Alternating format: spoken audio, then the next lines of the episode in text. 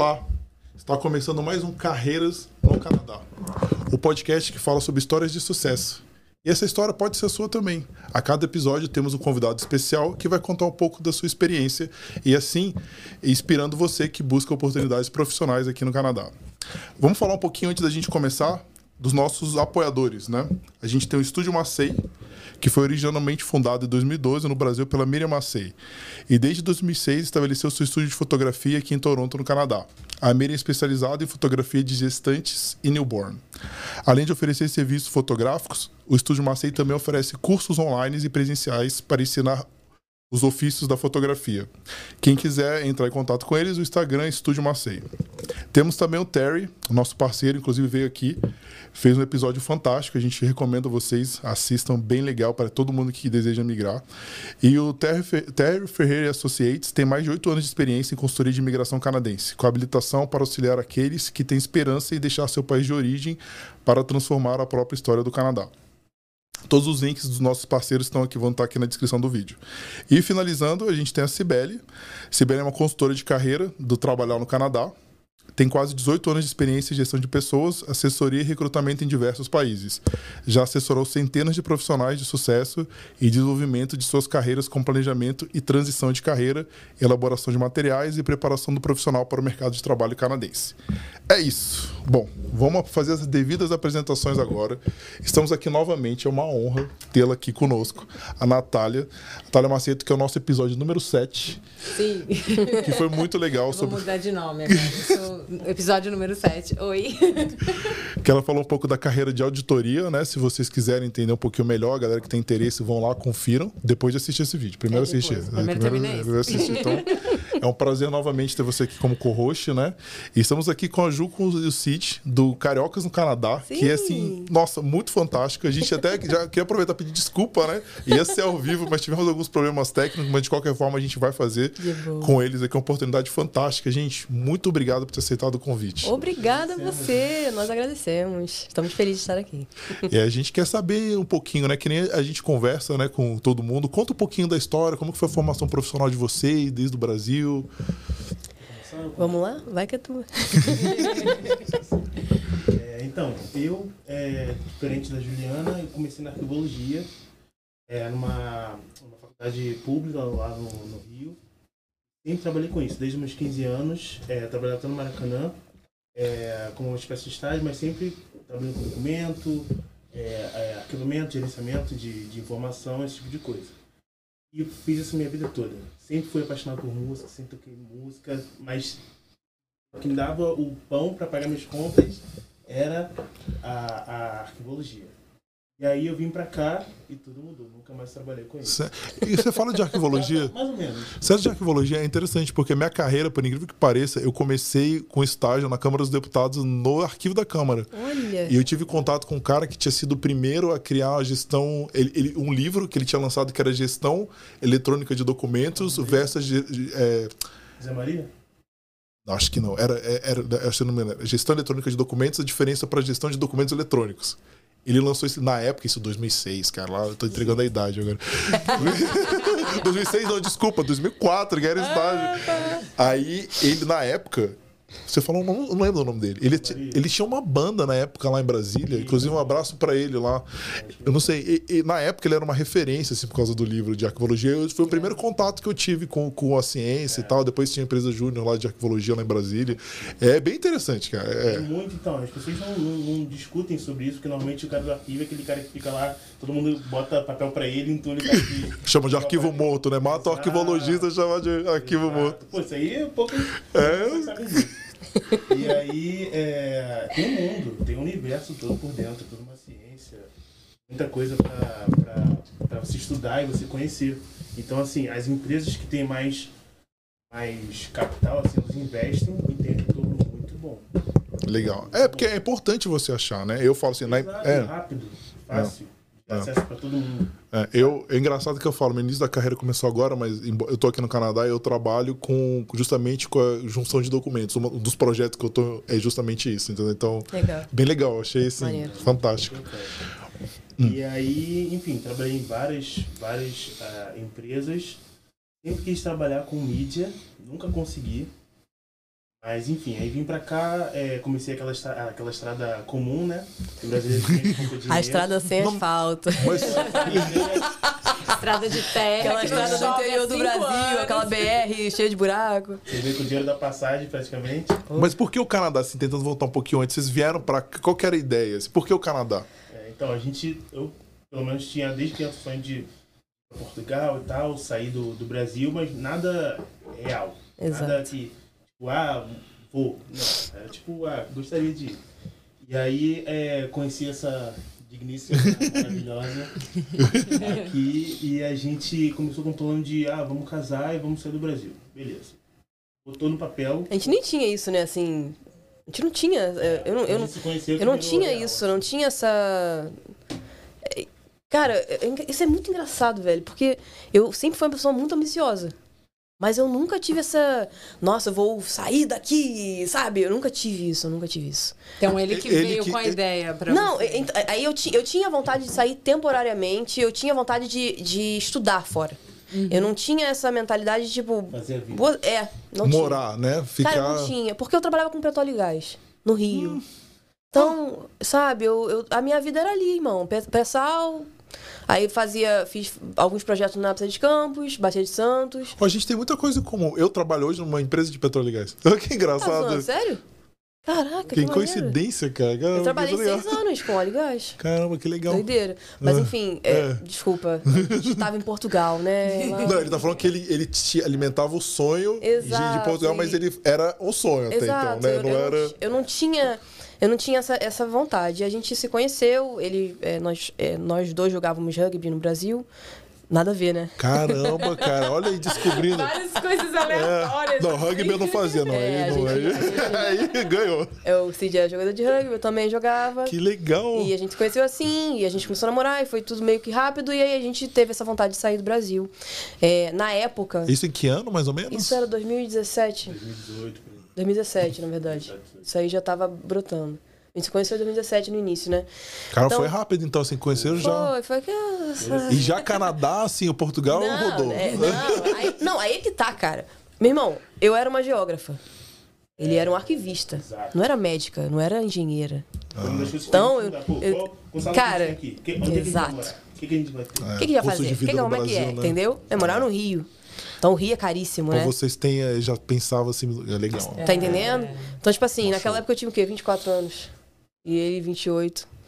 E eu trabalhava, é, eu, graças a Deus, é, eu entrei no mercado muito rápido. Quem faz geografia é o quê? Professor de geografia. É, a maioria, né? Eu não queria. É, eu entrei querendo ser professor e eu acabei mudando esse caminho. Dentro lá, e com acho que com 19 anos eu comecei a trabalhar com óleo e gás. E eu fiquei lá até eu sair de lá. Então, é, conclusão, eu tava naquela área ali. O CID ainda tinha mais flexibilidade na arquivologia, porque ela é multifacetada, né? Você É, pode trabalhar. tava Ainda na época de crise, só Exato. público, Exato. É. era pouco. Porque acho que a galera que valoriza mais, eu não sei porque no Brasil as empresas, assim, eu não sei se elas terceirizam também, eu não, entendo muito bem do mercado. É. Eles Alguns as empresas. terceirizam, mas é o que eu falei, acho que são grandes de verdade, tem um setor pra isso. Hum, Mas é difícil você entrar. também. Exato. E, e, gente, sejamos honestos, assim, remuneração, sabe? não. Você pode ser o sênior, você pode saber muito, você pode ter feito pós, você. Meu irmão, você não vai ganhar bem. É. Você não vai ganhar bem. E isso. Mas é- ganhar teus 3 mil. Sa- vai ganhar exato. 3 mil. Isso é um dogma. Infelizmente, é, um- é uma tristeza. É o que é. É, onde eu tava, aí, isso, isso no, no caso do CID, né? Você acaba ficando muito, muito limitado na- no seu crescimento é, profissional. Que era o que aconteceu. Ele tava num escritório já há cinco anos, sei lá, e no mesmo lugar, né? É, e assim, galera que estudou com ele nem na área tava. Então, que bom. Mas aí você perde um pouco seu parâmetro de tipo, pô, onde é que eu tô? Onde é que eu quero chegar? E aí eu tava. Trabalhei, trabalhei em grandes empresas e tal, amava o que eu fazia. Trabalhei na Amazônia, estava instalando painel solar. Coisas Caramba, assim. que legal. Demais. Eu amava o que eu fazia lá no Brasil. Dentro E da aí- empresa de petróleo e gás, isso que é, É, interessante. eu trabalhei numa empresa francesa de petróleo e gás, Que legal. que ela expandiu para energia e ela começou a investir em solar. Que é o, que é o caminho, né? Que é o caminho. empresa que é, quer Principalmente no Brasil, né? assim, o é- Brasil é tem legal. a parte norte nordeste, mesmo a parte norte tendo uma incidência de nuvem muito grande, você consegue ter uma, uma boa captação. Então, tipo, a gente foi pro norte, é, eu trabalhava em Macapá e em Belém, né? E na Amazônia mesmo, comunidade ribeirinha mesmo. Você gostou lá de Belém? Amei Belém. É isso que eu falar, eu- Amei cara, Belém, cara. Mim, eu, Belém é bom demais. eu fui pra Belém, assim, eu Cara, impressionado Belém que tem um negócio de vida, assim, você tá Não, e- vivo ali. E, pô. parece assim, eu, pô, eu sou de Brasília, quando eu morei em São Paulo, e, caramba, parecia outro país. Quando eu É falei, muito bom. Porque, eu sei lá, eu- pelo menos pra mim, pode ser minha bolha, tá? Pode ser não, com certeza é. Não chegava informação de Belém, eu cheguei lá, caramba, o cenário é forte, a comida é fantástica. Eu não Incrível. tinha As essa pessoas informação. vivas, parecia né? que eu, São- É, parecia que eu tava em outro país. Assim, eu falei, caramba, é dentro do o meu país. é né? demais, cara. Eu, eu virei fã. Tenho vários virei amigos fã. paraenses, assim, Eu, eu sempre falo isso pra é ele, assim, é. quando a gente tiver a oportunidade, eu quero ir a Belém. Fui pra Marajó, trabalhei em Marajó, Ah, fiz audiência legal. pública. Então, enfim, resumo da ópera. É, a gente estava em áreas que, por melhor que a gente tivesse, a gente não tinha muito. Né, Perspectiva de futuro, né? De Irmão, chegar numa remuneração que você queria. Eu né? ia me assim, casar, eu não ia me casar. Ah, pô, qual é? Eu engravido pessoa, né? Enfim. Então, a gente começou, vamos pra Portugal. Vamos Portugal, Portugal, sei o quê. Eu comecei a pesquisar, irmão, que nem uma maluca.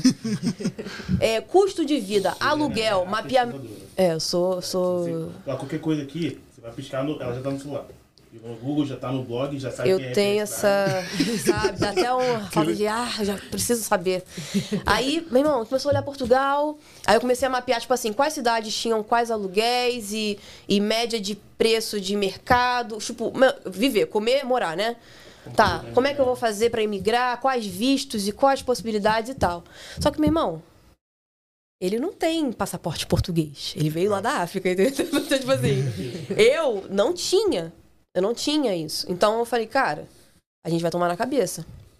Aí, só que assim, a gente tava muito determinado aí. Muito, muito, muito. Tipo, não, vai. E aí tinha uma forma de você pedir o documento dentro, é, só que demorava meses na época. E o visto você pode ficar seis meses. Enfim, cara, tinha um caminho. Tem que... umas coisas que o pessoal fala também, o Portugal abriu umas brechas também, que eu Sim, saiba, galera, de novo, vou abrir o brechas. disclaimer de novo aqui, isso aqui Exato. baseado no... Que disse que não me disse, entendeu? Não manja de imigração, nem canadense que vai dizer portuguesa. Exato. Mas parece que tinha uns judeus, sei lá o que, não sei o que, se você dentro da sua área descobrisse que você é um judeu de algum determinado tipo, você teria um caminho fácil pra migração, desde que você pro- conseguisse provar. É o judeu, não sei o que, esqueci o nome do tipo de judeu. Tem um amigo meu, inclusive, lá em Portugal, Uhum. que trabalha com esse tipo de imigração. Depois a galera, se quiser, coloca aqui nos comentários aqui embaixo. Eu posso botar em contato com, contato com eles, que ele trabalha com esse tipo de coisa. Maneiro. Enfim, então, é, eu não sei. Enfim. Mas assim, pra quem não tem, realmente é, é difícil. Quem não tem É o isso. passaporte. E, e a gente. ah, a gente tava investindo tudo que a gente tinha, né? Sim, financeiramente. Então não podia, não podia dar errado, tá ligado? Não tinha essa oportunidade de dar errado, tinha que dar certo. E aí, nós. nós ah, ah, tá. E aí, eu tenho uma grande amiga que morava em Londres e ela. Eu perguntei assim, é, Manu, você fez um programa de mestrado e é, como é que foi mesmo? É pra Europa isso e tal? Ela, não, Ju, é pra Londres. Eu, Londres? É pra, pro Reino Unido, né, na verdade. Eu, ah, tá. Ela, inclusive, abriu, abriu essa semana o, o processo. Cara, é sua cara. Você morou na Amazônia, você tem um monte de coisa, né, pra contar. Na época eles estavam focando os escolhidos pra essa questão ambiental, né? Exato, assim, E na época dessa minha amiga, né, há uns anos atrás.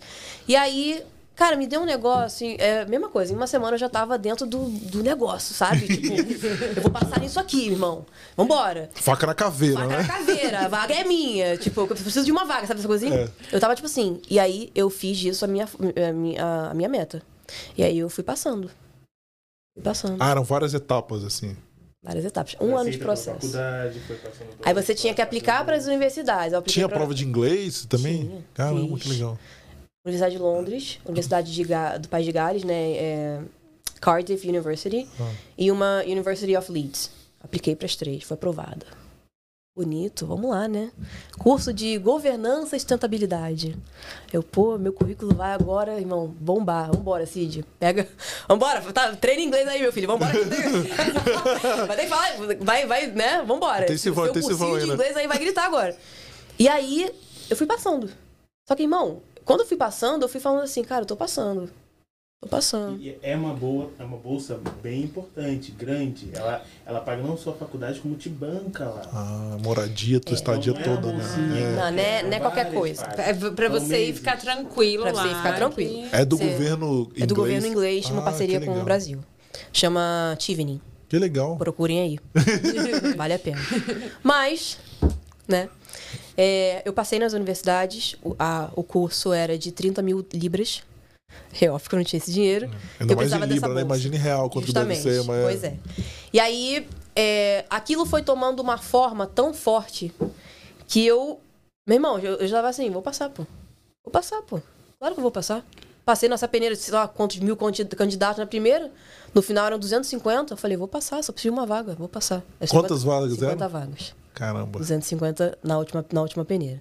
Conclusão, foram quatro fases durante 10 meses. Eu fiquei vivendo isso, me casei nesse meio, né? A gente casou, foi pelo de mel. E chegou na última fase e eu não passei. Logo nesse, nesse, nessa versão dela, que ela entrou, e que mudaram um pouco o foco do que estavam escolhendo. Exato. Então, porque que eu. ela era preferida, já. Exato. Cara, eu odeio isso, cara. Isso É, acontece mas também é aqui em processo, processo seletivo também. Acontece aqui às Exato. vezes. Eu, eu rodei numa dessa também aqui no processo seletivo antes de estar na minha empresa. Mudaram o perfil no meio do processo É, seletivo. mas Aí, isso é, acontece. O que acontece, como é uma bolsa entre os governos, cada governo vai ter um foco em um desenvolvimento, é, ou, enfim, é, vão ter vários focos. E naquele momento, a, a parte ambiental não era mais um foco e as pessoas, a gente construiu uma rede de, de, de pessoas, né, enfim, aplicando e é, ninguém, ninguém da área ambiental conseguiu vaga, sabe? Então, tipo assim, a gente viu que era, uma, era um layout diferente agora. E chegou no final, depois de 10 meses, nesse processo, todo mundo já com uma expectativa, eu, nossa, lotada de expectativa. Não, eu tava vendo casa. Tava, oxe, como é que eu não vou ver? Eu, eu Já tava alugando aos 50 né? já tava aprendendo como é que era alugar do, do lugar, entendeu? Enfim, não rolou. E aí, eu faço agora um. rebobina a fita, né? E volta lá pra antes de Portugal. Antes de Portugal, a gente pensou no Canadá. Só que a gente viu quanto precisava pra vir estudando. E a gente falou, a gente não tem essa grana. E a gente move on. Mas como que foi assim? Porque eu sei porque quando você tem uma coisa, e eu, eu gosto de pegar esse paralelo que aconteceu comigo. A primeira vez que eu fiz o IELTS pra fazer uma mestrado, eu não passei. No IELTS, não, o, o DMAT, é prova do capeta. Que eu não, é, cara, eu odeio essa prova, todas as minhas raivas. É preciso pra fazer. Eu- a primeira vez que eu fiz, eu não passei. E pra mim era a mesma coisa, cara. Era todas as minhas fichas, velho. Era isso aqui, ó. É all in. Quando eu não passei a primeira vez, eu falei, caraca, velho. Eu lembro que eu falei. Nossa, eu fiquei muito mal. Eu fiquei assim, eu falei, Fiquei cara, eu mal. lembro que eu sentei no banco. Foi bem difícil, né, cara, amor? e- Acho que eu nunca fiquei tão mal. Fiquei bem mal. Porque eu sou muito, eu sou muito, me cobro muito, sabe? E as coisas que eu fui, fui querendo, eu fui conseguindo. Aí quando você não consegue, você Mas você ganha força nisso. Não acho que ganha, isso, isso aprendi foi. é, muito, nossa. Mas naquele, assim, rele- fazendo a releitura daquele momento, né? Foi muito difícil pra mim. Imagino. Eu achei que super ia rolar e tal. E naquele momento, eu não me via em outra área. Você não tinha um plano B, Não né? tinha um plano B. É. As pessoas perguntam, Juliana, você, você planejou entrar no real estate aí no Canadá? Mano, não planejei nada, irmão. Veio pra mim. Caiu Você- no conto. Sabe assim? Passou, eu. Tipo, catei. Mas como que foi assim? Beleza. Quanto tempo você ficou nesse período assim, que é tipo um luto, né? De uma coisa que você achou que você ia 15 ganhar? dias. Legal. Olha 15 aí. dias. Isso, isso é. Não tinha tempo pra. É, me balançou, falou, minha filha, ô, cadê minha guerreira? Essa não foi essa mulher que eu casei. Volta aqui, meu amor. E aí, tipo assim, cara, eu fiquei 15 dias mal, fiquei, fiquei, tipo, sabe, fiquei muito assim, frustradona. E aí eu falei, não, vambora, vamos reagir. E aí, a, nessa grande empresa que eu traba- trabalhava no Brasil, essa empresa francesa, a pessoa que me contratou se tornou minha amiga. Ela mora aqui no Canadá. E ela veio pro Canadá no ano que eu conheci o Cid. Olha que doideira. Ela tinha vindo antes. É, é, Isso quando você tava no pro- Isso. Ela já paralelo, tinha morado né? aqui, tipo, 2015. Ela conheceu uma pessoa aqui, que é um grande amigo nosso. E eles voltaram, eles casaram. Eu até cantei no casamento dela. E aí, a gente veio pro Canadá. Eles vieram pro Canadá em 2017, quando eu conheci ele. Então, tipo assim, ela veio pra cá. Ficou quietinho. Aí, beleza e tal. Quando deu isso, eu fui falar com ela. Falei, cara, e aí, como é que é mesmo? Me esclarece isso aí. Porque pra- na, minha, na, pra- na minha cabeça, naquela época, era muito complexo vir.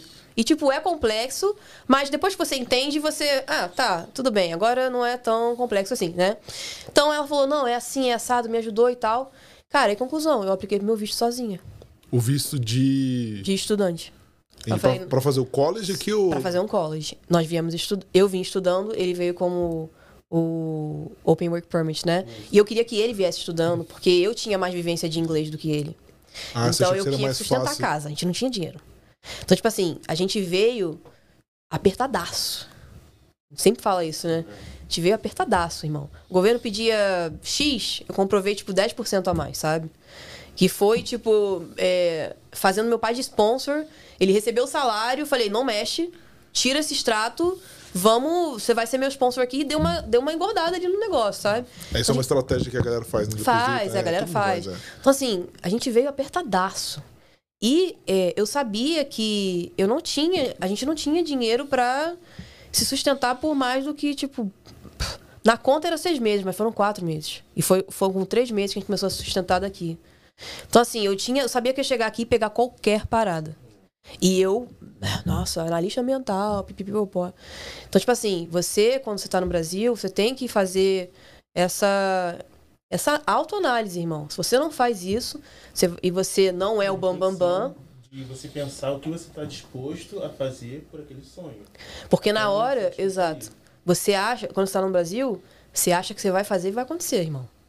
Quando você chega aqui, você pega um espanador, você vai lavar um vaso, porra, Você vai fazer um currículo, você não sabe. vai fazer um toca, currículo, você não sabe nem por onde você como é que começa. Como é que faz, aqui. é. Irmão, é maior rolé. É maior rolé. Você fica assim, mano, o que, que eu tô fazendo aqui? Sabe assim? Então você tem que. Eu acho que isso foi, foi bacana da gente, né?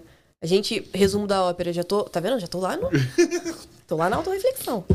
Você. A, a gente. Cara, então, Canadá Iris, vambora. Aí eu já tinha o IELTS e por isso eu vim estudando. Hum, Porque pra ele. você é, tinha áudio acadêmico já, né? já tinha, o acadêmico ficado lá da, do- de Do- Londres, né? uhum. É, ele tinha um nível de inglês básico, quase intermediário. Então, pra ele fazer um IELTS, pra conseguir uma nota, blá, blá, blá, ele tinha perder college, tempo. é. Eu tava casada já. Eu não queria mais ficar lá. Eu queria meter o Você tá pé. morando na casa dos pais uns nove meses. É, a gente ficou, tipo, totalmente cigano, assim, sabe? Faz parte, né? Faz, cara? faz É, parte. mundo é. E, e eu sempre falo, galera, É, é, é, não, é, não, é, não é a sua casa, sabe? Mas, tipo, teus pais estão ali te acolhendo, nossos sogros, meus, meus sogros acolhendo. legal, mas então, tipo assim, é, Você não tem liberdade, é um casal. tem um conforto, é, é, é, é, claro. tem um conforto e tem um desconforto, mas assim, pra gente, a gente não pagou aluguel durante nove meses, então isso foi show pra gente, sabe? Se a pessoa tem condição de pagar um aluguel, ótimo. Se você não tem, lança a mão disso, te- teus pais estão ali te apoiando, sabe? Então, tipo, vai mesmo, sabe? E assim a gente fez. Eu já tinha o IELTS, é, a gente esquematizou, tipo, botou tudo numa poupança só, o dinheiro e tal, aquela coisa toda. É, Cid conseguiu uma demissão, né, uma negociação de demissão. Isso deu uma super moral, porque ele já estava na empresa há um tempão, porque senão a gente não teria conseguido vir. O dólar E- não tava tão absurdo, Tava né? 3,20. Ah, já aqui, meu Deus, 13 É, 3,20, meu Deus, muito É. alto, Não, sabe? porque quando eu vi era 2,20, cara. Nossa, Eu vi Pegava 2014, né? 2,80. Nossa, exato. A minha amiga veio nessa época também. Então, tipo assim, é, né? E naquela época, nossa, difícil e tal, suado, juntando dinheiro e tal, sem gastar um centavo. E aí eu apliquei para o nosso visto. Eu aprendi como fazia, entrei em grupo e tal, apliquei. Você foi bem corajosa também, né? Assim, bem é, é, é, é mas legal. é sobre isso, né? A gente tem escolha, não tem, não tinha condição de pagar consultoria naquele momento e eu acho que quem tem condição tem que pagar sim. É, eu não tinha condição e eu falei, irmão, Não vai ser um limitador, é isso não, aí. não vai. é, Se eu isso é for um negado, problema, eu vou pedir uma aprender. tip e eu vou, né? Enfim. Então a gente fez, a gente, a gente aplicou, depois de três meses saiu, saiu em novembro, em dezembro a gente estava aqui. Então o processo todo da gente, não tinha avisado ninguém, E o college que você fez. É, já tinha. Portugal, amigos nossos já em Portugal. Doideira. Esperando tava esperando, é, cara. que- Doideira, doideira, doideira, gente. Ó, não façam isso em casa, hein? É, não foi por mal, meus amigos amam vocês, viu? É que Não, eu vive. precisava, lição cara. ainda do, do- da bolsa. Exato. A bolsa, aquela emoção de não, vamos passar, vamos passar. Aí todo mundo já sabia se quem não passou. Ah, tá. Porque quando, foi, quando eu fui passando nas fases da bolsa, eu fui contando pras pessoas. É. Porque tava muito ali. Aí, não, valeu, Só valeu. contou com o bicho na mão. Esse eu só contei com o vídeo na mão. É aprendizado. Eu vi. Aprendizado, É. sem dúvida. As pessoas, eu vi isso também. Quando eu, eu fiz meu mestrado nos Estados Unidos, eu achei que eu ia ficar por lá, tive que voltar pro Brasil também. Passei seis meses lá e, tipo assim, é a mesma coisa. Cara, calada vence. Caladinha vence. Esse é meu lema no, no Instagram. O pessoal me zoa a beça. Não, mas, é, isso, a verdade. caladinha pra vencer, Eu gente. falei, depois disso, eu tava quatro, quase quatro anos fora, entendeu? Porque eu fiquei um Nossa. tempo aqui, fui pros Estados Unidos. Sim. E lá a locação é difícil, migração, enfim, é terrível nos Estados Unidos. E ter que voltar. É, cara, é, É um negócio. É, é eu voltei, mas assim, eu voltei já. Já doido pra voltar, Tudo. Foi, eu sabia que ia ficar. Claro, Não tem condição claro. nenhuma. Mas assim, eu entendo o seu lado. E, e é aprendizado, né? Tudo que você fez foi para justamente agora aprendi, vou ficar na minha. É, pois é. E, e as pessoas torcem por você, sabe? É, Claro. tem muita gente que não torce por você. É, tá tudo bem, né? Tá, é, como eu falo, tá rezando à noite, tá se benzendo, sai de casa, tá pedindo proteção, tá tudo certo. Mas tem gente que torce por você, sua família tá doida pra você conseguir, sabe? Conseguiu os seus sonhos, Seu né? Isso sonho, que é legal, é, que você pois deseja. é. Então, assim, é uma frustração de todo mundo, o pessoal te apoia e tal, mas, sabe, é meio complicado. E aí, conclusão, em seis meses que decidimos tentar, estávamos aqui. Dia 15 de dezembro a gente estava chegando. 2019. Caramba, pré-pandemia. Pré-pandemia. Foi isso aí. Caramba, isso isso não tem facilidade pra Eles vocês, né? No meio do inverno, com uma pandemia que tava ali na porta e ninguém sabia, né? Tipo, é, vários choques. assim, Exato. mesmo Foi muito difícil. Caraca, É. né? não tem moleza, né? Pra você Não. nunca teve um estado assim, né? Não, a moleza tá sendo agora, graças a Deus. gente, você, você, você colhe, você planta.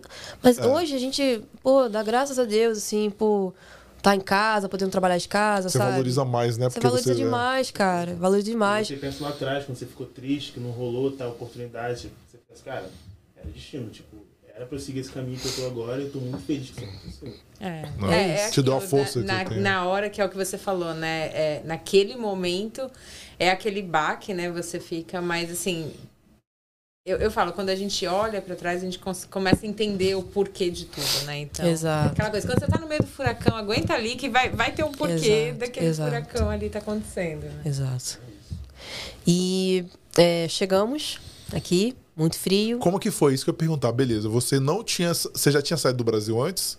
Já tinha ido pra França. É, quando eu me formei né, no Brasil francês, eu fui pra França. É, Eu juntei dinheiro, assim, Você era- suado você- lá. você- quando você era solteira? Você eu foi era com- solteira. Você já não. tinha Ele não saído? tava comigo. Só saí, tipo, é, Chile, Chile, Bogotá, Nossa, a gente foi pra é. Colômbia. Colômbia. Ah, tá. Não, beleza. Então já tinha uma ideia, assim. Eu Já, também que- mas- é bem- é, mas- Mas nunca tinha ido pro país que falava inglês. inglês. Nunca. Ah, tá. Entendi, é verdade. Porque, é, que é totalmente sei, totalmente diferente. diferente. Totalmente É diferente. com total, é total. E o Cid não tinha uma vivência profissional do inglês. Meu inglês era tipo de turista. Sabe quando você sai Aquele- você um Sabe quando você bebe e você fala inglês? Eu sei, Você você fala inglês? Você lembra Você daquele acha, aquele Fabinho? videozinho que todo mundo sabe do cara que tá na- lá pedindo é, McDonald's na Disney, né? Que ele pede uma batata, que ele fala two potatoes, né? Pro cara, ele ganha sorvete lá. Cara, exato. Então, tipo assim, o Cid não tinha essa vivência. Eu não tinha também vindo a um país que falava inglês, só tinha ido à França e à América do Sul. É, mas eu trabalhei, num, antes de trabalhar nessa empresa francesa, trabalhei numa empresa inglesa.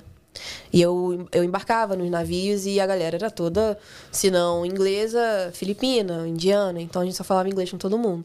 Então eu tinha alguma noção de como aquilo era, tipo, passar um dia só falando, sabe? Então é, era um pouco diferente. E eu, eu concluí o curso, me formei, então eu tinha uma experiência a mais. O Cid não tinha, tava muito mais cru. Então, é, ele era a- o full time do casal, né? A gente fala assim, o part-time e o full time, né? Isso é um grande desafio. Então, quando você vem pra cá, é importante que você pense isso, cara.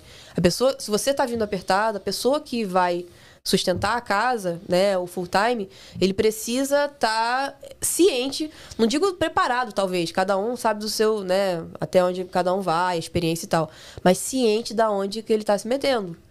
Porque ele pode trabalhar 40 horas, você não pode. Se você trabalha mais de 20 horas, pode dar BO no seu, no seu visto, né? No seu PGWP. Então, tipo assim, é, era uma grande.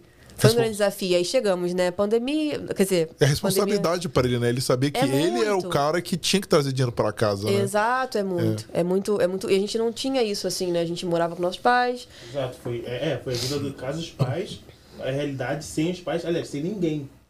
Então era nós É, não tinha, nós. não tinha rede de suporte, nada, né? Nada. Entendeu? É, a gente é, tirando, tirando o frango para descongelar, para comer no dia seguinte. É, aí quando Aí esquece, não come, Esquece, né? não come. come. Direto. Você fala, ué, mas que estranho, pô. Cara, lembra aquele. Hoje. Quando chegar em casa não tá pronto. Não, você acorda assim, você fala, nossa, vou comer um frango. Aí você lembra, é, não tirei É. é... de ovo mesmo. Pois é. Então, tipo assim, é, foi bem difícil nesse momento. A gente veio no inverno ciente. É, e a gente veio no inverno pensando assim, irmão, eu vou chegar lá lascada. Isso foi um trunfo também. Foi um trunfo, foi um trunfo, foi pensado. Tá. A gente veio pensando que vai ser inferno. E aí, Carioca ainda, né? Saindo no Rio de dezembro, devia estar Eu fiquei 43 assim, graus com essa crise sombra. né? alérgica que eu tô. Fiquei assim, sabe, meio mal e tal. É muita diferença, né? A gente chegou aqui tava acho que menos 4, sei lá. É. E o que, que você- achou, Cici, quando você vê isso? do Rio lá, Não, que eu calor. fiquei encantado, porque é Ah. aquela sensação de que você tá no, ah, o filme de Sessão da Tarde? É, de mim, sabe? Demorou um tempo ainda pra eu associar. Mas a gente teve 15 dias, a gente chegou 15, né? 14 de dezembro. E 15 dias, mas nesses 15 dias, a gente tava procurando emprego. Eu não podia nem trabalhar, mas tava é, Procurando pra quando pudesse. Dia Ah, legal. Eu tô livre. Vamos que vamos. Meu, minha aula começava dia 2, e aí no, no Ali, visto... você tinha que estar.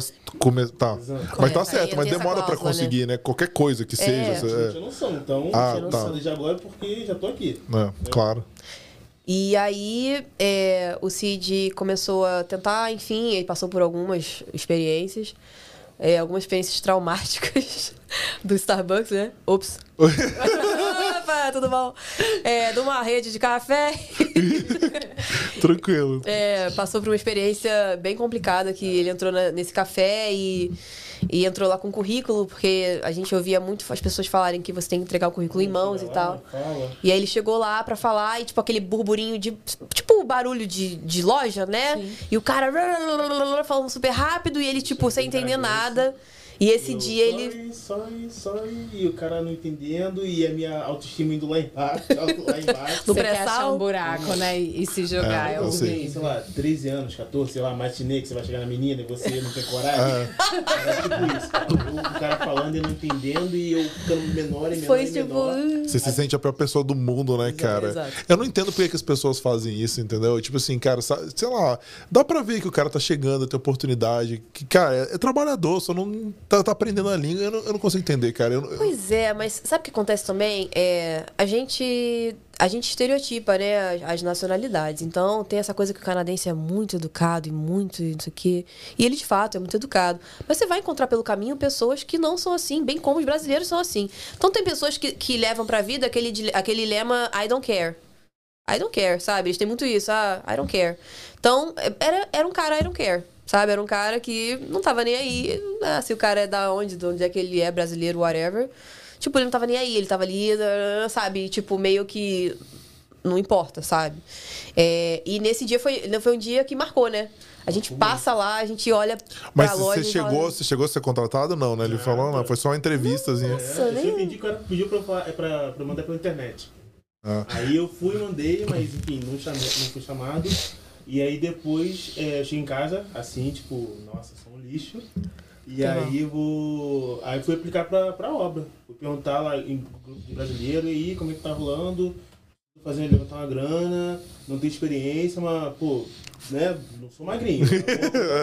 pô, Porra, Eu jogava rugby lá no Brasil, é, gente. poxa, é. Alguma coisa assim. E aí eu comecei a trabalhar com, com brasileiro que eu não tinha noção. Na época, quando você não tem nada, você tá gastando em real, né? 3,20. É qualquer coisa. Então quando o cara me deu a oportunidade de trabalhar comigo, com, com ele, eu agradeci. Valeu, o cara é gente boa e tal. Mas ele pagava muito. Muito mal.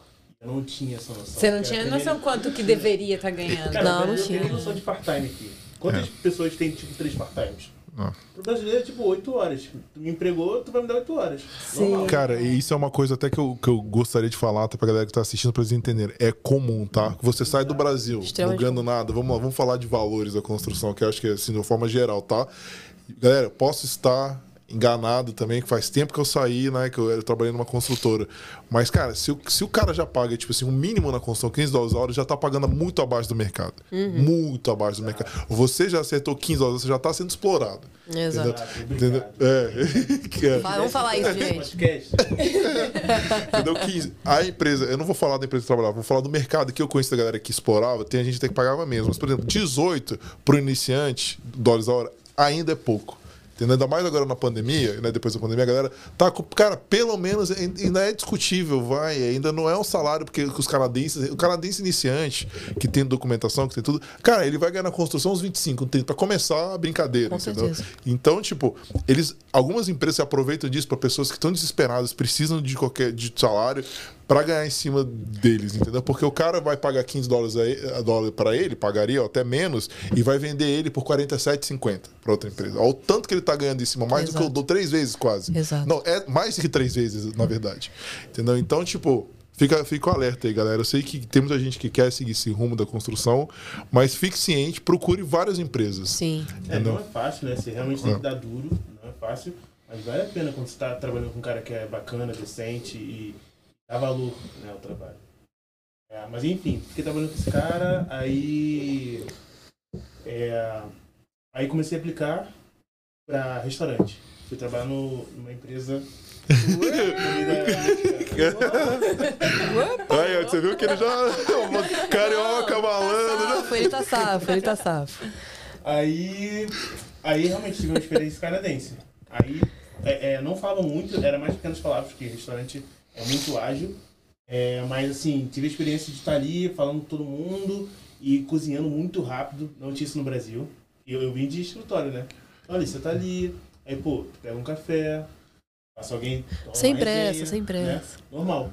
Cara, é restaurante, mano. Não, é loucura. Papo, Mas você, chega- mas você chegava a cozinhar mesmo? Fazia. É, é, cozinhar. É, sim, sim, sim. Não, não, porque você podia, Era É, faz você podia estar no, no- lá no caixa, isso que eu tô falando. Ah, não, não, Ah, é. cozinhar. É, ficava no grill, é, preparando as comidas para serem servidas. E é muito rápido, muito rápido. É, foi a primeira vez que eu, assim, levei um tapa na cara de realidade, assim, porque te acelera, né, cara? Te acelera muito. Você não para um minuto. Você foi, ficou em pé. Em pé. Acho que a Natália tem É, experiência é, aí de também. pé. Em pé, doideira. Porque tá no escritório 8 horas, ficar em pé. oito. É, eu saí, eu saí do Brasil de escritório, é, super tranquilo. Tipo, minha rotina no Brasil antes de. Um mês antes de vir pra cá era. Acordava, pegava meu carro, ia pra academia, chegava no escritório, trabalhava, delícia. voltava Que pra delícia. cá. Era a minha rotina. Que delícia. Aí cheguei aqui com, sei lá, com 20 dias aqui eu arrumei um emprego num café, no irmão pobre. Tá salva também, né? Quem sabe, sabe. Quem sabe, sabe. Quem No sabe, irmão sabe. pobre. Olha, nos primeiros dias eu tinha que chegar em casa, deitar e colocar a perna pra cima, porque a minha sensação é que era o meu sangue tava todo no meu pé. Então eu deitava, É, colocava a doideira, perna pra cima e falava sangue, volta, circula, mas. Doideira. E a gente, a gente fica acelerado, né? E eu abri a loja, eu entrava às quatro e meia da manhã. Cristo ressuscitado. Pra abrir a loja. Cinco horas eu abri a loja, a galera da construção tô lá em fila na porta, assim, já É, pois é. pra, pra entrar. Mas é. Na obra também tem meio isso, que é por hora, né? Mas eu acho que a cozinha é pior. De rapidez. Quanto tempo você ficou na obra e depois que você saiu? Aí eu fiquei Três semanas. É, umas três semanas por aí na obra. Depois Três ainda fiz os bicos e tal, ainda mais durante a pandemia. Mas foi umas três semanas em média, assim. E aí já entrei na. Quase que falo de novo, minha- Mas é porque é, você tava procurando a experiência pra poder usar o inglês, né? Pra falar o Sim, inglês. não, pra- E o, o mexicano me pagava mais do que a obra. É, porque, porque a obra Porque tava pagando é, muito porque pouco. tava errado lá o E- negócio. Isso aí que É. você falou, eu acho que eu ficaria lá se eu recebesse isso. Não, mas aí já é quase trabalho escravo, né? Mas Menos aí- que isso, é, é aí quase vem uma trabalho questão escravo. né? também. Noção. Naquele momento, isso, isso é uma dica pra quem tá vindo. E você tá vindo sabendo que você vai pegar qualquer coisa. Naquele momento, a gente conversava que era o seguinte: irmão, se você ficar na obra, é, você vai ganhar dinheiro. Mas você não vai desenvolver outras coisas que você quer desenvolver. Exato. Você quer desenvolver, não quer?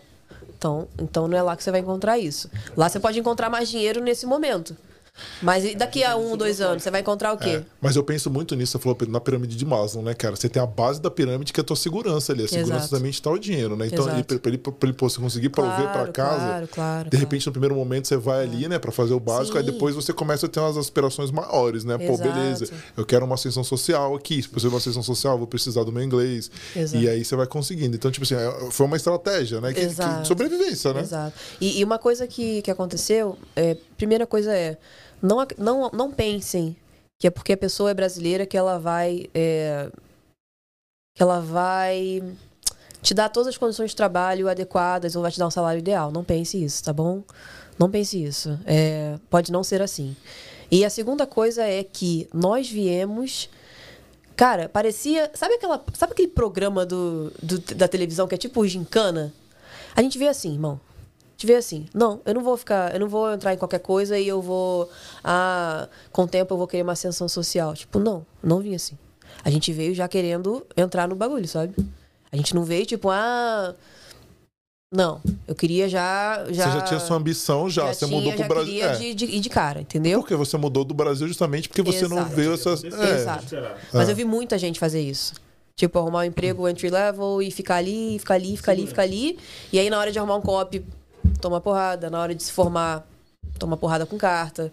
Então, assim, é, eu sempre falo isso, cara. Eu, eu sou até meio chata, meio esse papo de coach. Não, não me levem a mal. Mas, assim, cara, chegou aqui. Eu, fiz business, né? É, chegou aqui, você quer, você quer seguir nessa área? Irmão, vai procurar agora, não é depois. Tá ligado? Tipo, agora você pode conseguir um 1425 que te paga aí num, num qualquer coisa, limpeza, qualquer coisa. Mas, cara, não para de procurar. Você tem que fazer é, da, da sua atividade, do seu emprego, buscar emprego. Você não tem currículo no Brasil? Tudo bem, vai ter um monte de gente que vai achar que isso não importa nada. Mas tem gente que vai levar em consideração o que você está fazendo, velho. Vai ter gente que não vai ligar se você não tem o inglês perfeito. Vai ter um monte de gente. Com ele foi assim, sabe? Ele não tinha o inglês é, adequado, ele errava um monte nesse inicinho, né, amor?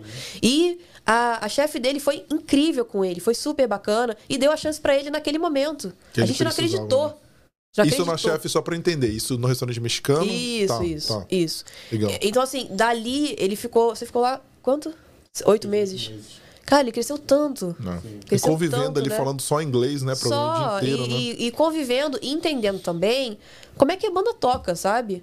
Você chega aqui, você acha que você sabe das coisas, você não sabe de nada, meu irmão. Você não sabe de nada. É. Você não sabe. Você acha que você sabe, você não sabe. Você vai aprender com o tempo. Então, é, você não.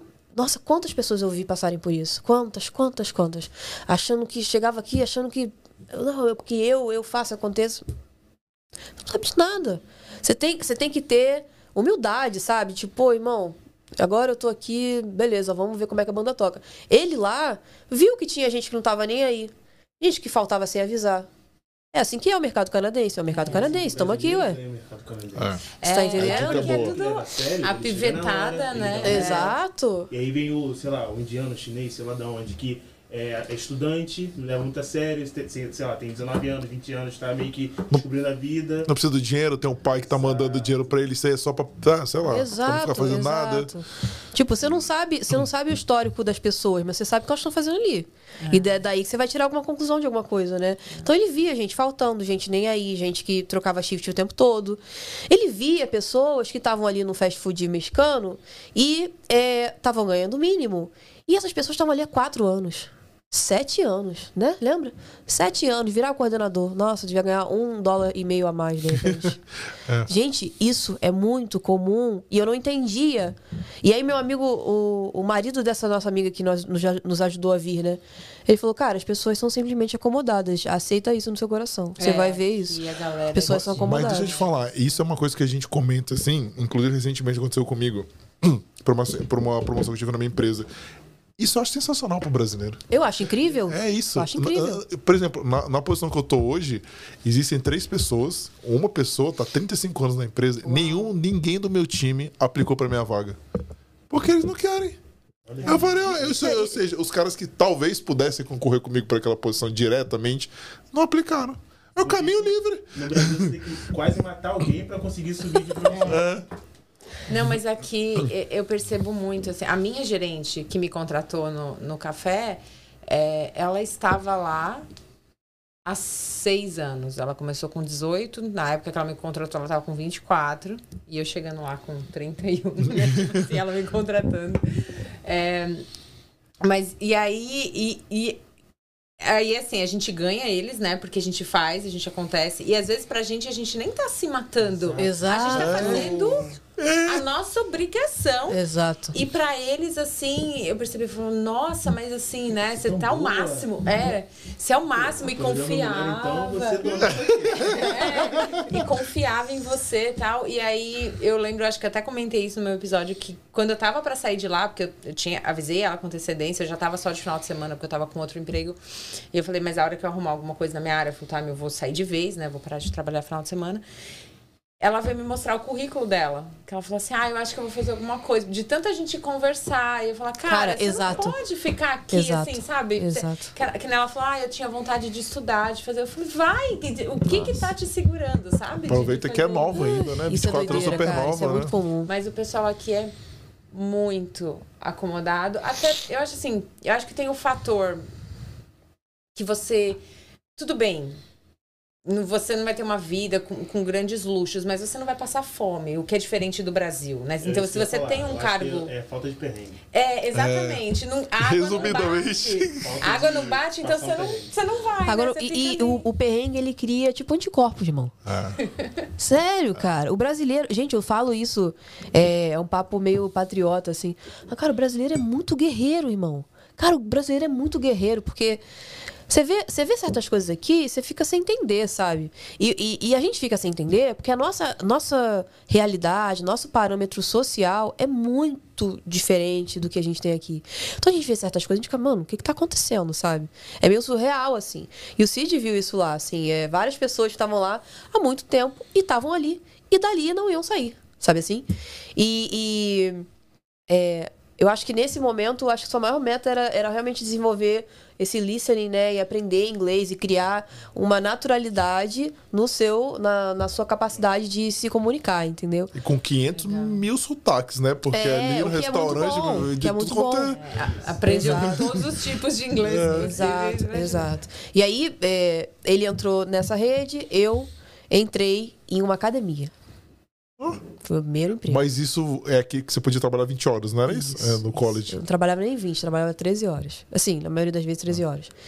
E eu entrei numa academia e era que nem você. Eu abria e fechava.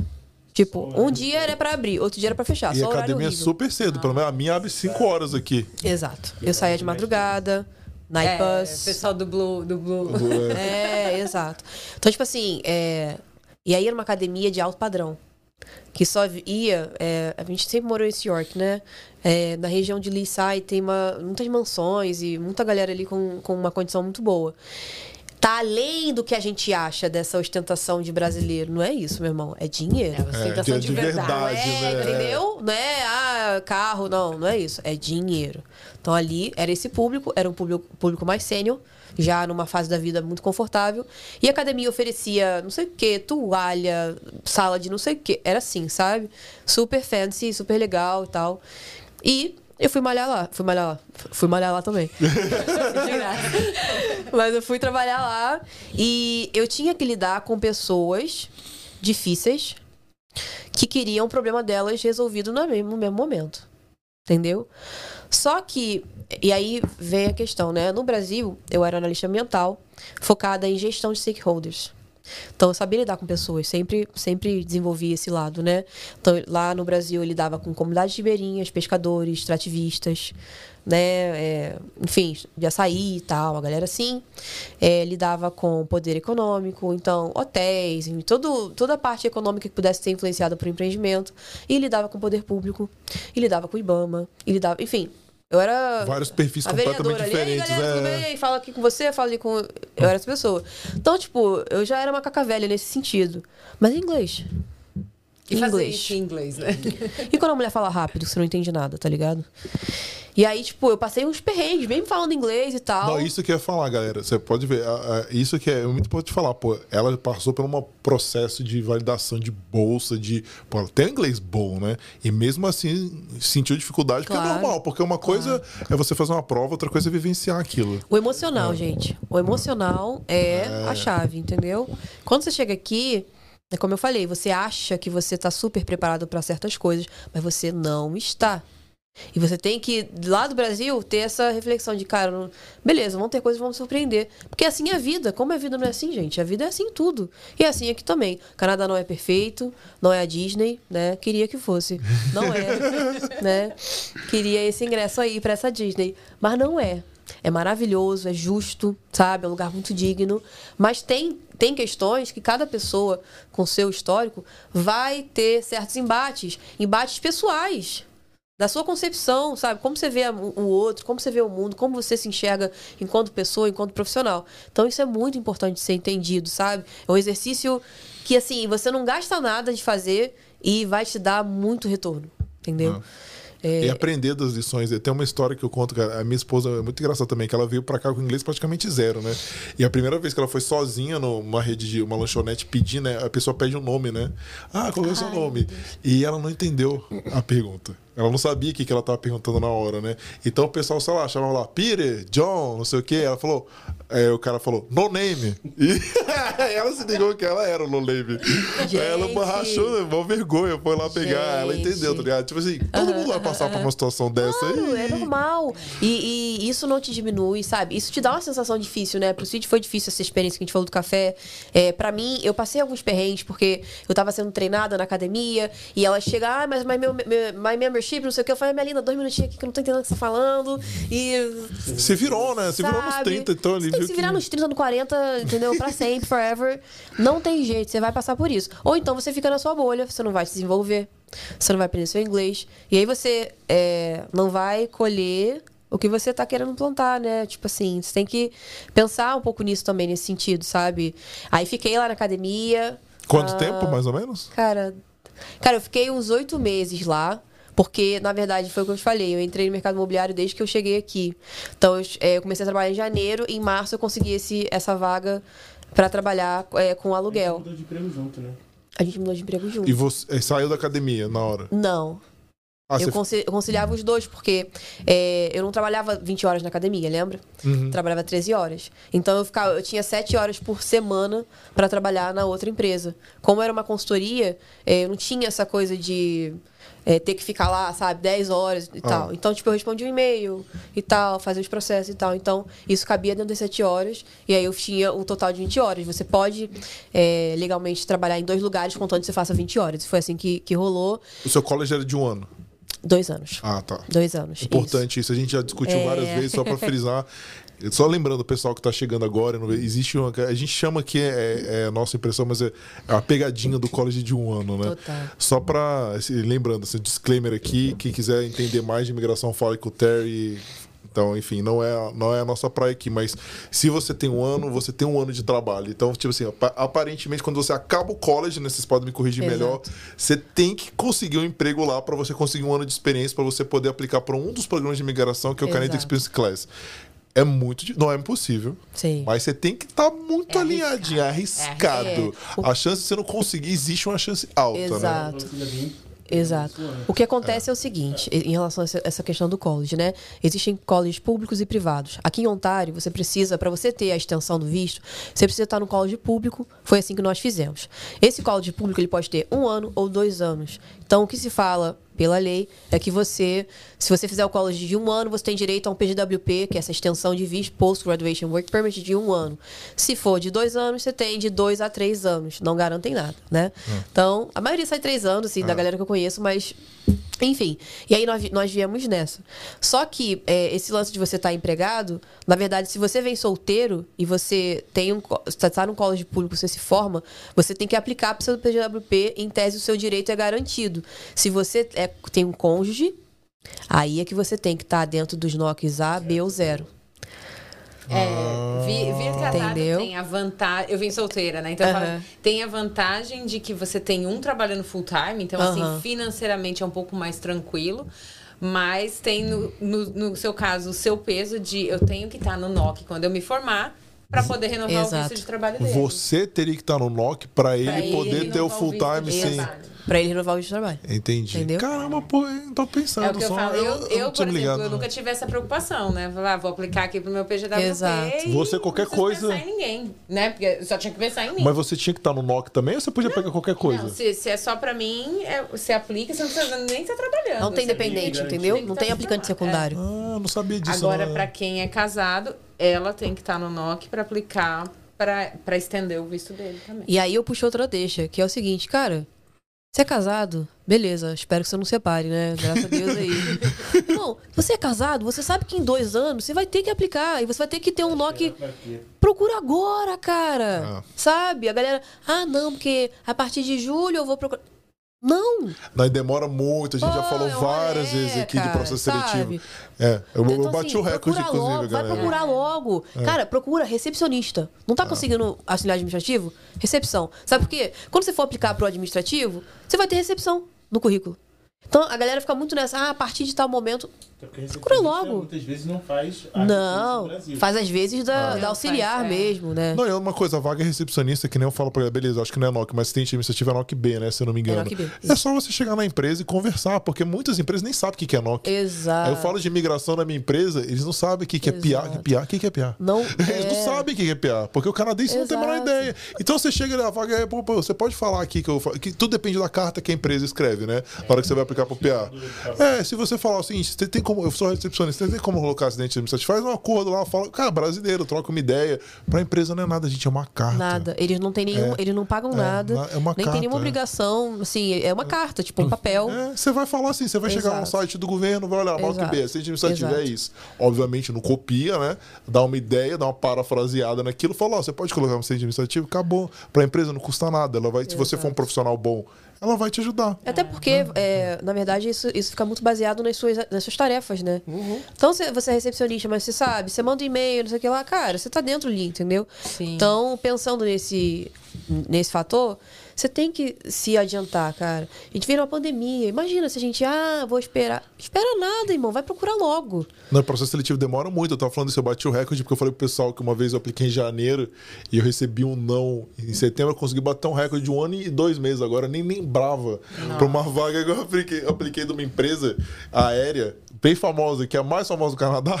Recebi- é, fica a dica, né? Um ano e dois meses. Esse eu não lembrava mesmo. Eu recebi um e-mail, obrigado por participar. Só que eu falei, caramba, um ano e dois Alguém meses. esqueceu de apertar o botão Doideira, lá. Esses dias cara, falaram, ah, doideira. peraí, tem que, tem, que, tem que mandar o senha. Doideira. Isso acontece. E, enfim. E aí, é, o Cid nessa, nessa rede, né, continuou lá. Depois de oito meses, ele arrumou uma- um outro emprego, né, É, amor? fui parar numa warehouse. né? Eu tentei sair ali, né? Um pouco, porque tava do dinheiro, mas já tava meio que de saco cheio, né? Porque além de fazer a parte da cozinha, também tinha que tipo, fechar a cozinha. Mas tinha que limpar Fechar a cozinha, também. gente. É. Ainda mais a E lá- cozinha aí. do restaurante, Você né? ir na casa da sua mãe, que você, sei lá, tua maior preocupação era arrumar a cama pra ter que limpar o ralo da cozinha cheio de comida o dia inteiro. Não, e com uma galera que não é cooperativa, cara. A galera não, não chega junto, sabe? Meio que com ódio. É, Porra, faz na- porque na você força tem do que- ódio. é. Preciso de dinheiro. A né? força do ódio. E aí consegui numa uma warehouse e lá era totalmente diferente. Aí lá era, era mais canadense. Tipo, o cara, eu fazia o negócio já ficava meio acelerado. E o que que faço agora e tal? O cara, não, relaxa, calma, vou ver. Lá, bake, bake, eu sei. É, eu É, vamos ali fumar um eu- cigarro, eu- cara. É, todo mundo fumava, eu não, eu não fumo. Aí eu ficava que nem de pau esperando a galera terminar de fumar. Não, isso quando eu traba... Isso não precisa nem ser Canadá. Quando eu trabalhava no Brasil, eu descia assim, ah, você tá indo. Eu trabalhava, sei lá, no terceiro andar. papo. Não, eu, de... eu descia, o cara vai falar, vou fumar, mas você não fuma. É. E daí? Os caras estão descendo também, por que, que eu não vou É, tá descer? É, eu vou descer, eu vou fumar. café um É, é. é Ah, isso, que que é é isso? É direitos iguais aqui. Se vão descer, É corta eles aqui, palhaçada. E aí eu praticamente perturbava meu chefe pra trabalhar. Praticamente porque eu vinha né, da, da- do ritmo acelerado do mexicano. Aí eu tô lá e tal, fiquei pouquinho tempo lá, acho que um, um mês só. Mas tipo, me deu uma visão de que existem pessoas assim, né? Todo trabalho que é acelerado. E aí dali eu comecei a. Juliana, logo ela sempre, não, pô, vamos pegar alguma coisa maior, não custa nada e tal. Eu, ah, cara, sei, não me sinto seguro ainda com inglês. Vai, vambora, meu filho. Ela é motivadora, ela vai lá, essas Eu sou muito assim, eu sou muito assim. É legal. É Eu agitadaça, né? Porque ela, ela faz você ver- tirar da zona de conforto, né? Totalmente. E aí eu fui lá, comecei a ver em outras. Porque é, os dois estavam. Isso, no, no mexicano não tinha. Era part-time, na warehouse também. Eu queria ficar em um lugar só, 40 horas. Mas você ficou nas duas? Chegou a fazer mexicano Não, lá? Isso. Caramba, pesadaço. hein? Bom, aqui é só assim. Sangue no olho, o negócio só aqui assim, é. agora que a gente tá- Era uma hora e pouco pra chegar na warehouse. Era longe, era longe. Caramba, cara. É, tô vendo, não teve moleza nenhuma pra vocês, Não, né? não Não teve. Não teve. Mas faz parte, né? É. Faz parte. É o que a gente esperava mesmo. Aí, graças a Juliana, comecei a fazer algumas entrevistas. De... Comecei a mandar currículo para todo mundo, um monte de warehouse. Aí tinha uma que era é, warehouse barra é, assistente, assistente administrativo. Na verdade, era mais assistente administrativo do que warehouse. Aí, cara, eu fui, a gente sempre treinando. Ah, isso aí foi É, demais, meu Deus. E ela é a rainha do RH, né? Ah! Aí não, calma aí, essa, essa frase aqui, troca isso e põe isso. É porque eu, quando tô nervoso, eu fico. É, eu- é, dá branco, Dá, é. Ainda mais com uma pergunta que você não tá esperando. Né? Chave, né? Exato. É. Então, e daqui eu não sei como que é da sua área, mas na minha é sempre pergunta situacional. Diga uma situação que você passou que o seu funcionário não queria fazer o que você tava mandando. Diga, e tipo assim, Sim, é um acaba saco. essa, ela vem outra. Diga-se uma situação. é, cara, É, exato. Essas perguntas você tá com tudo decorado. Entendeu? A gente. O que acontece? É, explica, né? Que parece que eu sou. Mas enfim, né, eu nunca trabalhei com RH, né? tá querendo roubar o lugar da Cibele aqui. É. Sibeli, desculpa, meu amor. Mas é, é, o que acontece é o seguinte: é, como eu, eu fazia. Trabalhei a minha vida toda gerindo conflito, é, nível assim. a- sabe aquela instituição, aquela ONG mundial? é, Ah, sim, sim, sim, Sabe? sim, sim, sim. dela tacar óleo na frente do prédio. Então a gente tinha que resolver coisas nesse nível. Era coisa muito bizarra, sabe? Não era tipo, ah, não, era, era, era BO grande. Porque quando vaza óleo, coisas assim, é um risco muito grande. Então a gente tem uma preparação. Eu fiquei seis anos trabalhando com isso, lidando, é, ouvindo o pescador falando, não, mas constrói um hospital aqui. Tipo, tendo que gerir todos os conflitos e tendo que responder as pessoas à altura, com respeito, sobre todos os, as- os absurdos que eu ouvi durante seis anos. Então você, você cria uma casca. Se você fala A e você fala A, eu vou falar, ó, esse A quer dizer isso aqui, esse A aqui talvez não queira dizer. Ah. Eu tenho uma leitura é. muito acurada de, de fala e como falar e o que, que a pessoa tá falando. Ter, ter, ter essa boa leitura. E pego isso nele. Tipo, ó, não fala assim, fala assado, porque senão ele pode dar brecha pra achar que é isso, é, que é isso aqui. E você traz isso pra sua experiência. A gente Trago chama isso pra de tudo. transferable skills. Você pegou essa experiência de uma profissão que você tinha, consegue trazer pra aquilo outra. pra sua profissão nova Trouxe. e aplicar. Isso é bem legal que a gente sempre passa pros mentis. Ah, mas eu não tenho experiência nisso, você não fazia. Vamos ver o que você fazia direito, você Sempre tem consegue passar. Tem. Dá pra fazer um link, é. Exato. Às vezes as pessoas, é, é, é o que eu sempre falo, a falta de autoanálise te, te bloqueia, sabe? Quando você consegue se conhecer ao ponto de, tipo, cara, no meu caso, né? Eu saí da, da, do óleo e gás e fui trabalhar com real estate, também é, é um mercado muito poderoso e dinâmico. Cara, não tem nada a ver uma coisa com a outra, né? Assim, mas, tá, o que, que eu tenho a ver? Que, que, que a minha experiência tem a ver? Então você tem que passar esse pente, sabe? E aí eu trouxe isso pra ele. Falei, cara, ó, assim, ele pode perguntar isso. Se ele te perguntar isso, você pode ter essa e essa pergunta. Então cuidado pra não falar isso, porque ele vai achar que você não sei o quê. Então eu sou assim. A gente foi. Tá nervoso? É Pô, muito maravilha, difícil. É. mão. Ah. Sim. Ela pegou o campo minado ali, né? Falou, cara, que tem mina, que não tem cerveja. Deu pra você, já chegou lá, que ó, é aqui. Exato. E o engraçado, cara, que essa vaga. Você lembra disso, amor? É, a gente aplicou pelo Indeed a vaga. E um, um dia eu entrei no Indeed porque eu estava aplicando para emprego e é, eu estava logado na conta dele. E eu vi que tinha uma mensagem lá. Isso eram 10h45 da noite. E o cara falou assim: você pode vir aqui amanhã, 9 horas da manhã? E foi aí que a gente fez Nossa. isso. Cara, foi um negócio assim. Então calma aí, vocês passaram a madrugada fazendo isso. É, foi, Não, foi, a gente foi dormir, sei lá, uma da manhã, sabe? E aí, tipo, e aí ele, cara, ele, nossa, ele começou a suar, tipo, nossa. Eu falei, ô, ô, ô, parou. Também é? Volta aqui, pô. que isso? Foi a vez ela, agora ela, você. Ela, é ela devolveu o chacoalhão, Que isso? Né? Volta aqui, que isso? Não, não, não, não. Ah, mas não é mais, não é mais nada, irmão. Ele te chamou. É, é isso Ele- que eu ele falo. leu- é. Cara, quando você chega num ponto da pessoa te mandar uma mensagem porque ela leu seu currículo, ela teve algum interesse em você, porra. Sim. Você tem que sim. vai pra cima. É isso que eu, é isso que eu falo pros meus mentis também, cara. Não chega numa entrevista derrotada, você já Nossa, chega lá não. perdendo, falando do meu inglês. Você chega cara, lá deixa o cara te vitorioso. julgar, velho. Óbvio. Você vai chegar lá com Óbvio, tudo, cara. Se o cara gostar de você, se gostar, você vai Óbvio. levar. Mostra Cara, vontade. Aí você vai, pô, melhor que o inglês é exato. vontade. Exato. É. Gosta. Demonstrar que você quer aquela vaga. Exato. Mas você tem que também. Porque eu ouvia muito isso. Ah, Juliana, quando você for lá, é, mostra que você é hands-on, mostra que você que lá. Tipo, tá. Se você ficar tipo, ah, I'm very hands-on, whatever, meu filho. Você tem que. O que, que, que, que, que é? Então, vamos lá.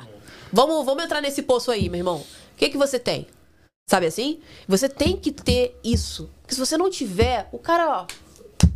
Não tá nem aí pra você. Vai vir outro, vai vir cinco, 15 aplicando pra vaga, sabe assim? Teve uma vez que eu fiz um, um cursinho, acho que foi quando eu cheguei aqui, alguma coisa assim, de, de currículo.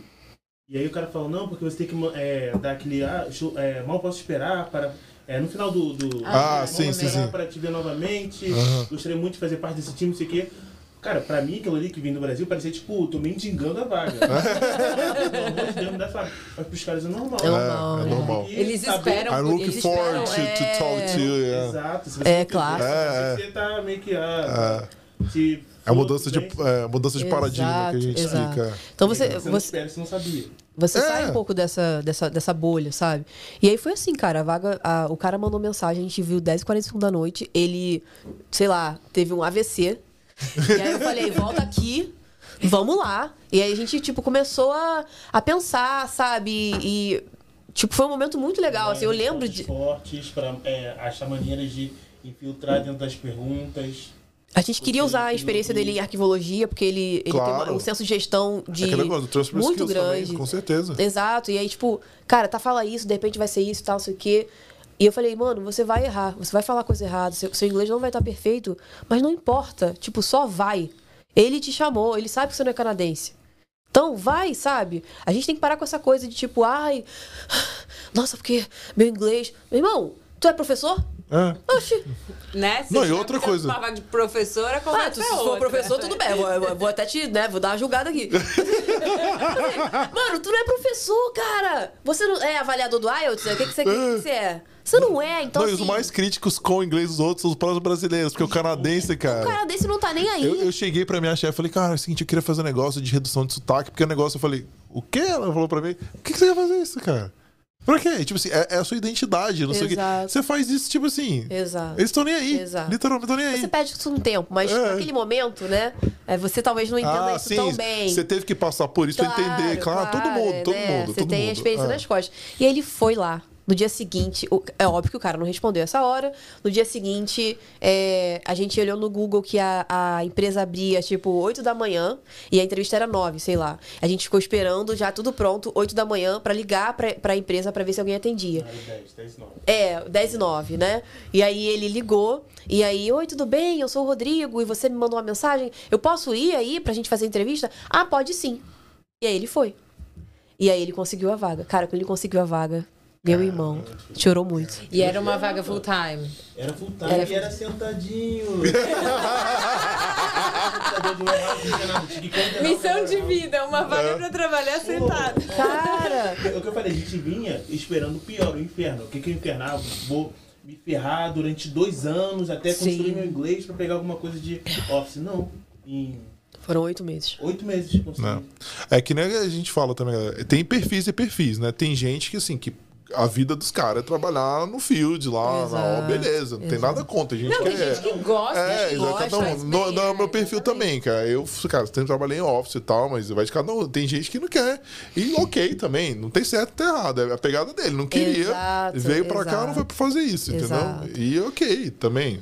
E aí ele passou nessa vaga, e aí daí pra frente foi muito bom, né? Assim, Então, foi uma. o emprego que mais é, eu aprendi. Não, Sim, foi. assim, foi... Tive muito contato. Eu o que, que era? Era uma, era uma empresa de entretenimento, de, que fazia festas.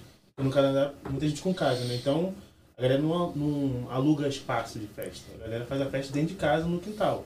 Então, o pessoal é, alugava barraca, mesa, Ah, é, aquecedor, tá. tudo pra festa. E, e aí eu tinha que falar com todo mundo. Nossa, então inglês foi. Toronto, Exato. Tá. Estamos em Toronto. Era qualquer tipo de sotaque enrolar. E aí dali eu fui pra, pra mes- ah, tinha uma parte da empresa que tra ah, trabalhava com mudança. Veio a pandemia. Pandemia não, mas. Sei lá, uma dessas fases que aqui Ah. abria, É, fechava. abre- Fechava, É. é. Pegadinha do malandro. Vai perder, vai ganhar, vai perder. Nesses momentos é, baixou bastante o movimento na de entretenimento. Então o cara viu que era conta firme, que eu é, dava conta, me botou na, na de mudança. E aí eu continuei da mesma forma. E aí, mas aí eu é, continuei ali, depois eu virei gerente, eu, é, resolvendo um problema. Nossa, Aí era caos. bucha. E mudança pegou na pandemia, né? Porque a galera vazou Nossa. daqui. Ah. de- Loucura, Muito, loucura, né? foi loucura. E assim, é, eu não estava acostumado com isso. No, no Brasil eu era funcionário. eu É, é, subalterno, né? Eu, eu tinha chefe acima de mim, eu só respondia. Subordinado, né? Ah, Sim, subordinado. sim. E nessa situação não, eu era o líder, eu era o cara que todo mundo ia procurar pra pegar a solução. Ter a solução. Então era referência ali, né? Referência.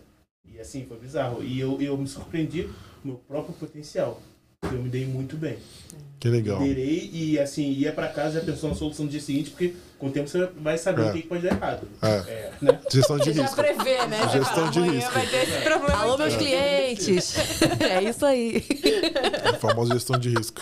Exato. É isso e aí. aí. Nossa, é enfim, isso aí. Eu, eu fui avançando muito a ponto do cara, o cara, o dono mesmo, ele nunca tirava fé, nunca tirava day off. Só se estivesse doente. O cara tirava esse tipo 2, direto, deixava na minha mão, não aparecia, sabe? Ele confiava fato em mim. Uhum. Então, assim, foi uma das melhores experiências que eu tive no Canadá de me descobrir. Você ficou quanto tempo lá? Ah, ficamos dois anos. Não, dois anos não. Um ano e oito meses, talvez. É, Acho que foi alguma coisa assim.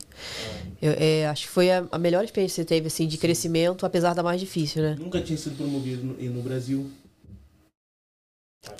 Primeira promoção já, já foi aqui. Então, são coisas que, que são. é, talvez não sejam metas, né, amor? Mas são coisas que mexem com a gente, sabe? Pô, você quer ser promovido, né? Claro, ser Incrível você. gente reconhecido. falou, né? Tem quase É. matar alguém no Brasil com esse promovido. Aqui você faz um bom É, você espera o outro morrer, né? Exato, Quem é, sabe você, você chega né? lá. É. Não, e passo, acho que passou na, é, Cid, na sua cabeça assim, caramba, você lembra lá do Starbucks, né? Aquela primeira. Opa, falei errado também, mas tudo bem. Mas eu já tinha, eu já tinha entregado. Você lembra? eu pegando até os Não, entrevistadores mas você aqui. faz o link, É. né? Da vez que você não conseguiu se comunicar para entregar um currículo, Sei. Corta para- empresa. Sim, tipo, tô sim. resolvendo. Cara, eu tô gerente, tô à frente aqui. A gente faz muito isso, assim, a nossa família, a gente faz muito isso. A gente faz muito essa análise do que a gente viveu. Ajuda a botar o seu pé no chão também. E sempre, É. né? É, pra você, tipo, pô, hoje eu tô aqui, tô bacana, mas ouvir. olha onde eu vim, sabe? Olha de onde eu vim, entendeu? E não é sentir dor, mas que, que bom que a gente passou por isso tudo e que bom que a gente chegou é, a um lugar que a gente quer. E, tá- e às vezes a vida traz pra gente lugares que a gente nem esperava, sabe? É, eu não esperava, tipo, abrir uma empresa. Eu falei isso hoje no story. Eu falei, cara, não planejei abrir a Home for Real, não planejei abrir. Eu simplesmente saí de onde eu tava, do que eu fazia, né, nessa consultoria de, de housing, e as pessoas começaram a vir atrás de mim. Cara, isso é maravilhoso. Eu me sinto. É, confiaram Cara, no eu me você sinto entregava. tão feliz. Eu me sinto tão feliz, sabe? Eu me sinto muito feliz. Mas calma aí, calma aí. Vamos, vamos chegar um pouquinho lá no negócio. Você tava.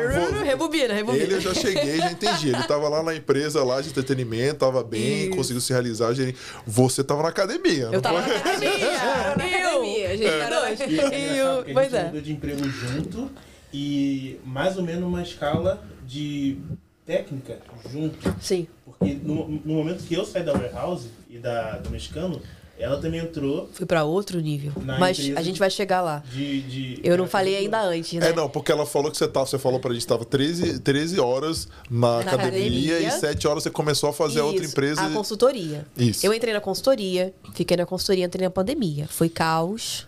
Caos. E como que você conseguiu o trabalho lá na consultoria?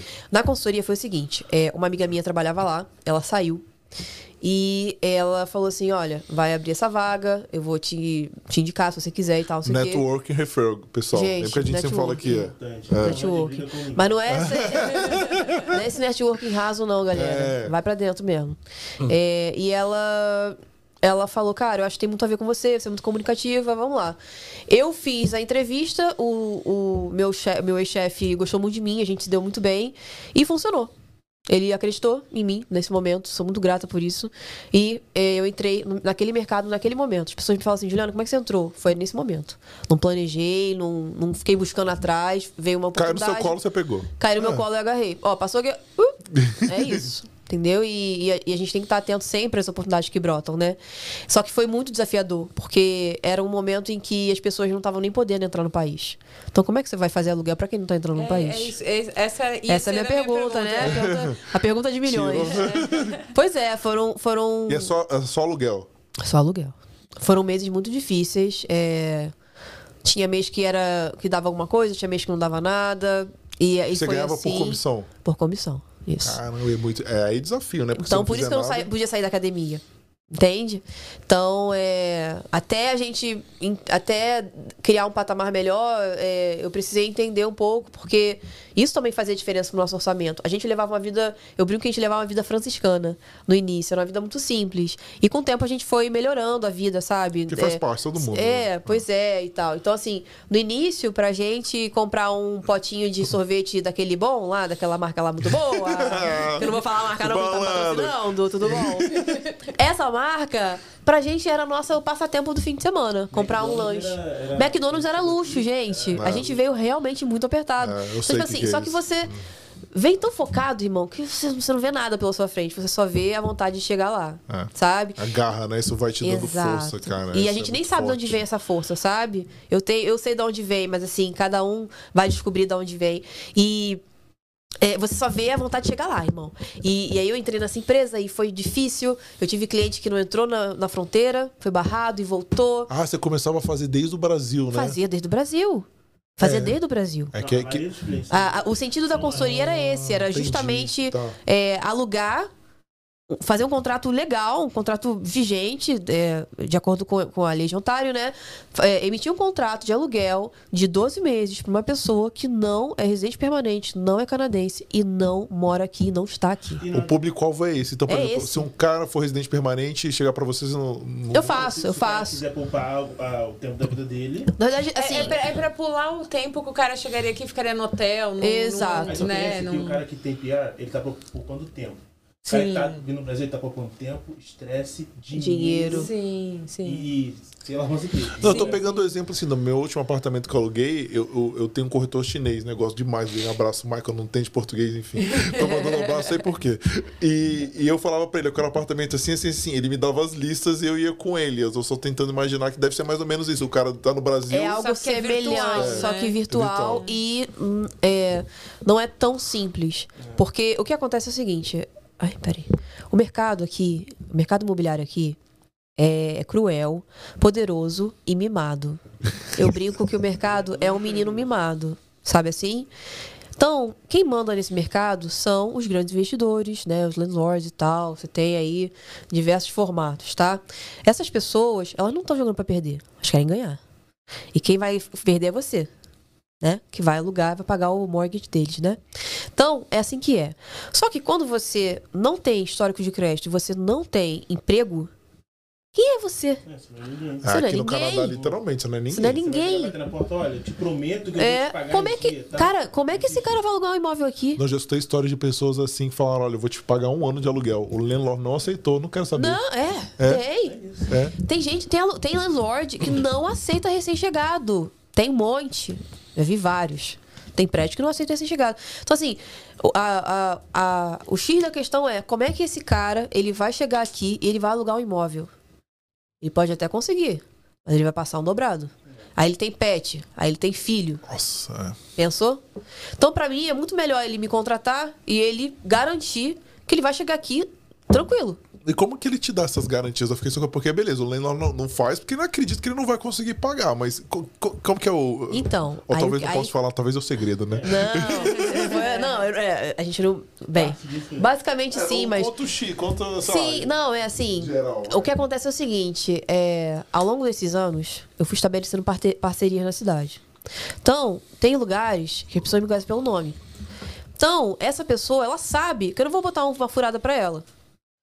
Então, é, um- é uma via de dois, de, de- de dois caminhos, né? Ah, Enfim. claro. Então, é, eu, eu trago bons, eu trago, trago bons clientes, eles sabem disso. Eu tenho os meus parceiros, tá? E, e no mercado aberto, você sabe, você, é, eu fui aprendendo com o tempo como chegar, como, como fortalecer o perfil da família, entendeu? Então, assim, hoje, é, é, você, você garante, você- tu não vai ficar sem uma casa. Você quer isso, isso e aquilo, a gente pode tentar conseguir o máximo possível. Então, o meu trabalho é pegar esse cara, essa família, né? Entender o que, é que ela quer, alinhar o que, que ela quer com o mercado, porque é, tem um, um desalinho muito grande é, nas famílias brasileiras ainda. É, trazer pra realidade. Trazer pra realidade. ah, é, a gente brinca que não é você que escolhe a casa, a casa te escolhe, né? Antigamente, pré-pandemia, era assim que era. Era muito difícil. Hoje ainda tá, tá difícil, mas tá diferente o mercado, sabe? É, então, tipo assim, é, a gente faz esse alinhamento e a gente busca com os nossos parceiros, com prédios que não são parceiros, é, com o mercado aberto, com condo, com administradora, com quem for. A gente transforma um perfil a e bota na boa onde a gente sabe que vai dar Em algo factível. É, eu só fiquei imaginando, por exemplo, assim, um, um landlord, que ele não quer de jeito nenhum newcomer. Você consegue, tipo, através da sua empresa, dar as garantias que o landlord gostaria de para ele. Sim. Aí. É, é óbvio, né? Não todos. é, Sim, é, quando tô não quer, assim, eles não não- brigam, é, né? é, Mas assim, sim, a gente é. tem formas de garantir, enquanto empresa canadense, que esse, é, que esse documento é original.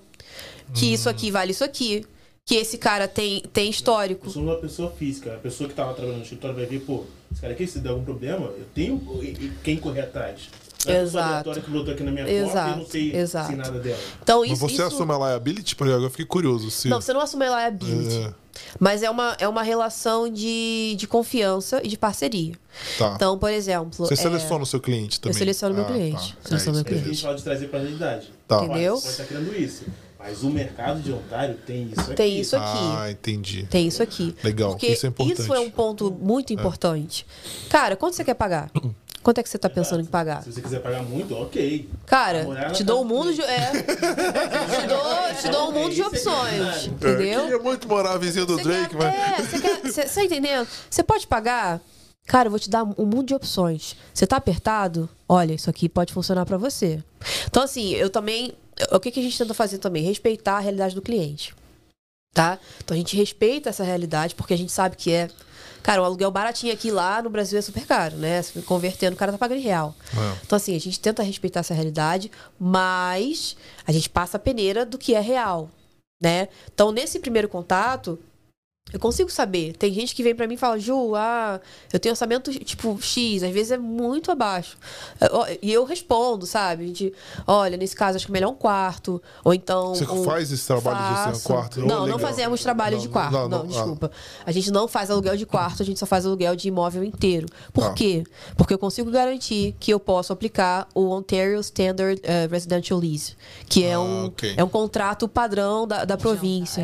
é. Num quarto eu não tenho É, isso é- respaldo é, nenhum, é. né? Mas no imóvel fechado, sim, eu posso. Mesmo que eu, mesmo que eu alugue diretamente com o dono do imóvel, eu consigo falar, ó, vambora, vambora. Assina aí. Isso aqui, se der um problema, você pode chegar lá no board e, e processar. E aí tem, tem respaldo para a União, entendeu? Então o cliente fica, fica protegido, nós ficamos protegidos. E a gente vai assim. Então a gente só faz imóvel inteiro e só faz contrato de 12 meses. Por causa disso. Mas não. Não, foi. Não, mais, mais. Dois meses ou mais. mínimo, é. Não, mínimo, fa- não né? fazemos menos, Ah, entendeu? entendi. Você Porque entraria no. Tá, no short. uma ah, coisa é você ter um contrato de seis meses. Outra coisa é você ter um contrato de seis meses. Que visto é esse? Turista? Hum, Ah. acho que não. Aí esse cara não entra. Aí eu fico na, na- no Ah. problema, entendeu? Ah, aí Tipo, eu não- liability pra você. né? Exato, eu não consigo garantir. Então, se eu falo, ó, eu garanto que você vai, você vai conseguir um imóvel comigo, eu tenho que me garantir, pô. Tem que me garantir. É. Então, eu estabeleci né, esses respaldos para que quando o cara chegue comigo e eu topei fazer o processo dele, meu irmão, vai até o fim. É. Vão Até o fim você vai conseguir um imóvel bacana, sabe? E é um desafio, mas a gente já tá acostumado com isso. já tá acostumado com isso. O, o cliente às vezes fica meio tipo, ai, Ju, não tô dormindo. Oh, oh, oh, oh, oh, oh, oh, oh, oh, oh. Eu tô aqui pra isso. Pra, pra você dormir. Eu tô aqui pra isso. Tá me pagando pra você dormir e eu não dormir. sabe?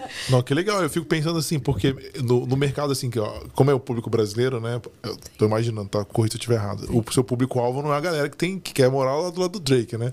É a galera que quer ver mais. E mesmo se você conseguir, tipo assim, provavelmente você tem o seu valor e tal, conseguir fazer que isso seja rentável e além disso fornecer um trabalho de qualidade, é louvável, é bem legal, né? É, é, é um trabalho de, de anos, né? Assim, é, de construir mesmo. É, quando eu entrei nessa consultoria que eu trabalhei, é, era um formato muito mais engessado E a gente foi, foi é, expandindo o trabalho em equipe, ampliando, né? Aí vamos pra Mississauga, vamos embora. Vamos, a gente chegou até Hamilton, né? Eu falei, vamos embora, vamos pra Hamilton, vamos lá, vamos lá, vamos lá, vai dar certo. Não tinha nem carro na época, maluca.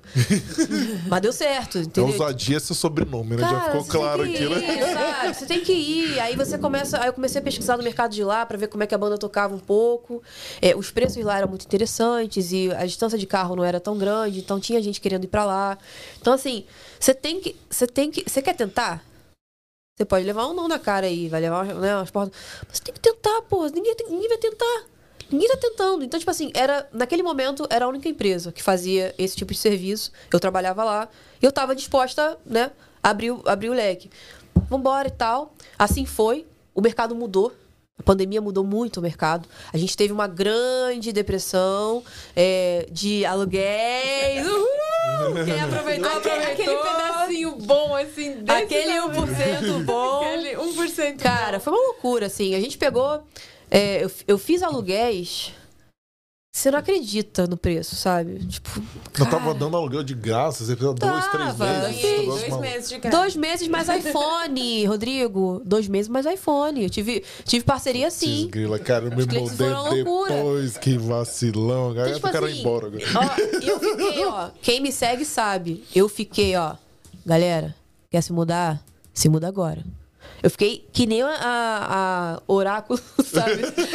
quer se mudar? Se muda agora. Se muda. Gente, Virou mantra, né, gente, eu falei, né? gente, quer se mudar? Tá insatisfeito com o seu imóvel? É agora. Cara, não deu outra, irmão. Os preços estão É porque Crescendo. tava vindo.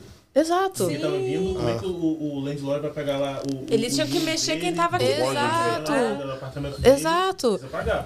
Pagar. A Então, galera vazando de E Toronto. a, vaza- e a galera, isso que eu ia falar, e, e além disso, da galera não tá entrando muito na cidade, muita gente saindo de Toronto. É. Pra conseguir um Todos imóvel maior, e- e- enfim, tá outro, saco cheio de abre e fecha, abre e fecha. um outro estilo de vida. A galera, pô, já tô de saco cheio, vou pegar meu quintal aqui, fazer o meu churrasco, sabe? Não, então, e tipo também, assim. ah, eu tô trabalhando de casa, não preciso estar mais Exato. lá perto. Exato. Eu, e eu, eu preciso de um escritório, que às vezes a pessoa morando aqui não tinha. Imagina, você trabalhando, os, os, os cachorros pulando. Sim. Então, muito cliente, muito, muito. cliente, muita família grávida, tipo, né? Então a galera tendo neném, pô, quero um espaço maior e tal. Então, assim, a gente fez aluguéis durante a pandemia, cara, inacreditáveis. Que delícia. Cara, imóveis maravilhosos, com preço assim no chão, e a galera tá lá respaldada. Porque se você. O que acontece é o seguinte: se você não é o primeiro morador daquele imóvel, o dono do imóvel ele não pode subir o valor do aluguel deliberadamente. Ele não pode. Mas depois de 12 meses ele poderia? Ele pode? Não. É, Ele o que acontece? pode no limite, ele pode no né? limite. Todo ano. É porque isso na pandemia mudou. Acho que foi até setembro de 2021 que seguraram que não podia aumentar o aluguel. Mas o que acontece é, todo ano é estabelecido pelo board que é, existe uma porcentagem máxima. Não é a porcentagem. É até, por exemplo, agora foi 1,2. 1,2 de aumento. Então, eles só podem. Tipo, se, ó, se o seu landlord estiver aumentando mais do que 1,2, você pode quebrar o pau lá no, no Landlord and Tenant Board, tá? Isso não pode, isso é proibido. Então, é assim que a banda toca. Só que, se você tá morando num imóvel, tipo uma pré-construção, acabou de lançar o, o, o prédio, né? Você é primeiro morador, aí você não tá coberto por esse respaldo. Interessante, Então- bom saber. É, você tem que estar ligado. Nós somos primeiros moradores. Mas, como, estamos, como temos uma especialista, Pois é. nós protegemos de algumas formas. Então, assim, é, o que acontece é, é, A gente fez essa, a gente se mudou com, com um aluguel maravilhoso. Lindo, maravilhoso. E muita gente fez isso. Então, tipo assim, é, você, você se, se respalda de certas formas, é, é óbvio, eu não vou. é, pelo amor de Deus, eu trabalho com isso. Eu não vou dar mole no meu contrato, na minha casa, né? Pelo amor de Deus. Caso de Ferreira Espejo de Pau, Pô, né? fala sério, fala sério. Então, tipo assim, né? Então já tá lá bonitinho e tal. Então você sabe como. E a dona, dono do imóvel não é bobo, gente. Esse povo sabe o que tá fazendo. Então, tipo assim, é, entenda os seus direitos. Eu sempre falo isso. é, o. Tenancy Resident Act tá na internet. Se você quiser ler, é enorme, mas pode ler. Então, tipo assim, você tem que se respaldar. Porque a gente tá aqui, gente, a gente tá. Eu sempre falo isso, cara. A gente não tá pegando o resto de nada. Não tá pegando xepa de nada. A gente tá aqui pra pegar os melhores lugares. Eu não quero aqui, não quero lugar pouco, eu quero o melhor lugar. Deixou sua família, seus amigos. Pô, deixei minha família, meus amigos, sabe? É, meu emprego, minha profissão, troquei de área. Não tô aqui pra pouco, irmão. Tô aqui pra muito. E todo mundo tem que ter essa cabeça.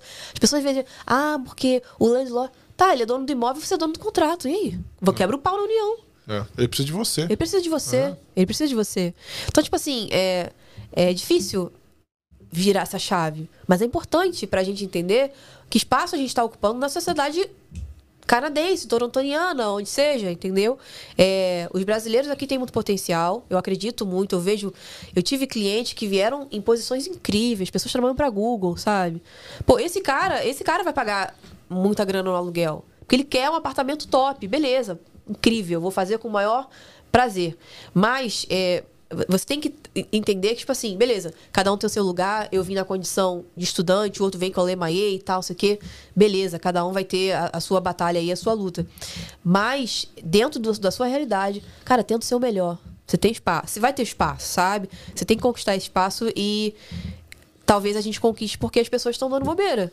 Canadense dá muita bobeira, né? O povo daqui ah, tá, ah, tá, tá tudo certo e tal. Brasileiro, se for pra cima, cara, vai conquistar um espaço, sabe? Eu, eu vejo tanta gente. Pô, gente, esse podcast aqui. Quanta gente veio pra cá, conquistou seu espaço, sabe? Virou referência, vira inspiração. Eu troco ideia com tantas pessoas é, no Instagram, assim, sabe? Que perguntam do que, que eu faço, como eu entrei nessa área e tal, porque acham interessante. E, tipo, por que não, sabe? Por que não? Eu não sou melhor do que ninguém, né? Eu só fui estratégica no meu, no meu- na minha caminhada profissional. E isso, isso falta, talvez. Pessoas não têm que achar que, ai, tô estudando, vou ficar aqui limpando. Se você quiser limpar, beleza. É, beleza. É, é- é louvável. Tiro meu chapéu pra você. É a tua escolha. Às vezes é um emprego à noite e tal, ou, ou você tem um filho. Beleza. Mas, cara, se você não quer, você não quer, vai atrás. Você vai conseguir. Entendeu? Então tem que, tem que cair pra cima mesmo. E aí foi, enfim, fiquei nessa empresa. Ó, já tô. né? Não, mas foi, foi importante. Você falar. É, eu, eu só tava pegando o fio da meada que você falou. Beleza, aí você foi pra essa empresa. Empresa, é. Até você chegar, pegou expertise e abriu a sua. Mas eu quero saber dele a- pra conectar o- os Não, dots é, aí. pois é, daquele- aí, é, aí teve uma coisa no meio do caminho que foi o seguinte: eu entrei nessa empresa de consultoria e eu entrei pro mercado imobiliário mesmo. Eu comecei a trabalhar em imobiliária. É aí que. Aí que. a mes- era a mesma empresa. Não, Não, era outra imobiliária canadense. Ah, tá. Então, nesse momento foi que a chave virou e eu vi que eu não sabia nada. Sabia nada. Entendeu? Tudo que eu tô falando aqui, eu não sabia nada disso. Então, tipo assim, é, é- é- eu era uma consultora que focava em aluguel. Mas eu comecei, a- eu entrei no mercado imobiliário e eu comecei a entender como é que o bagulho funciona lá de dentro mesmo, assim. Tudo, lei, e se, é, sabe? E se acontecer isso? E não sei o que lá. Quem paga isso? Quem recebe? Qu- Qual é o fluxo? Quanto tempo demora? É, enfim, tudo. A Juliana trabalhava numa empresa, é, vinha muita gente perguntar pra ela como funcionava. As pessoas saíam da, da curso e iam perguntar pra ela. Corretores. Exato. Como funcionava. E nem Então, sempre eu sabia. exato, Fui aprendendo. Ela tinha que estudar pra poder ajudar os caras que estavam trabalhando com ela. Ah, nessa imobiliária. Entendi. imobiliária, que era, era imobiliária pequena. Mas ah, fiquei lá um ano, um ano e um mês, aprendi muito. Canadense, essa mesmo. Canadense, é. E aí eu fiquei lá. Esse tempo todo aprendi muito. Ela pegava muita gente recém-formada, né? é, é, corretores recém-formados. E eles não sabiam nada. É, essa pergunta aí vai ter que ser pra galera entender a diferença. Exato. Desculpa te fazer, lá. mas vai Não, ter que ser. vamos Essa lá, aí não tem vamos como lá. fugir dela. Desculpa. É a diferença do corretor o para o acontece? seu trabalho. O corretor. é, existem, existem condos e administradoras e imóveis freehold aqui no, no- na cidade, né? Enfim, no Canadá. O corretor, ele só vai trabalhar com imóveis filiados ao, no caso, sistema MLS aqui de Toronto. É, ou mesmo caso o dono do imóvel pague a sua comissão.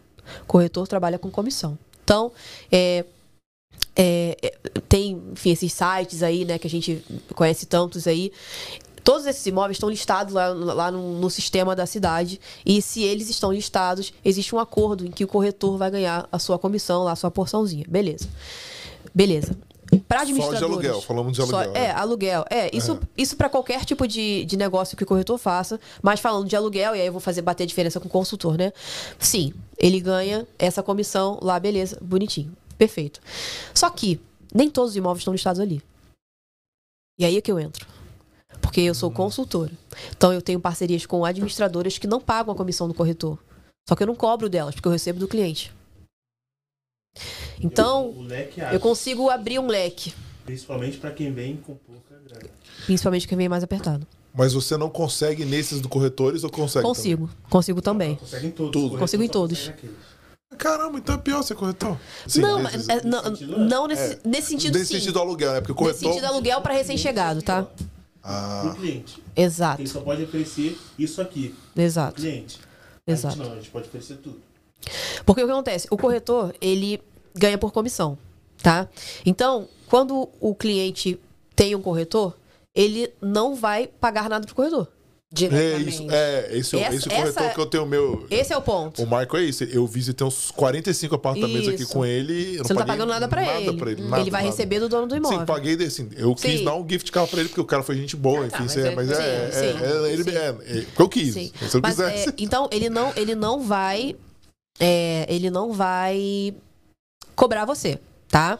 Ele vai receber lá do dono do imóvel. Beleza, a porção dele. Bacana. Isso para qualquer tipo de, de transação, tá? De, de real estate aqui. É, como eu não sou corretora, eu sou consultora, eu tenho uma, uma empresa é, de housing, eu consigo fazer esses imóveis também. Eu não cobro nada, tá? Só que eu consigo fazer administradoras que não têm nada com corretor. São prédios que são. é, eles, eles são de posse e de administração dessas empresas. E não tem nada a ver com corretor.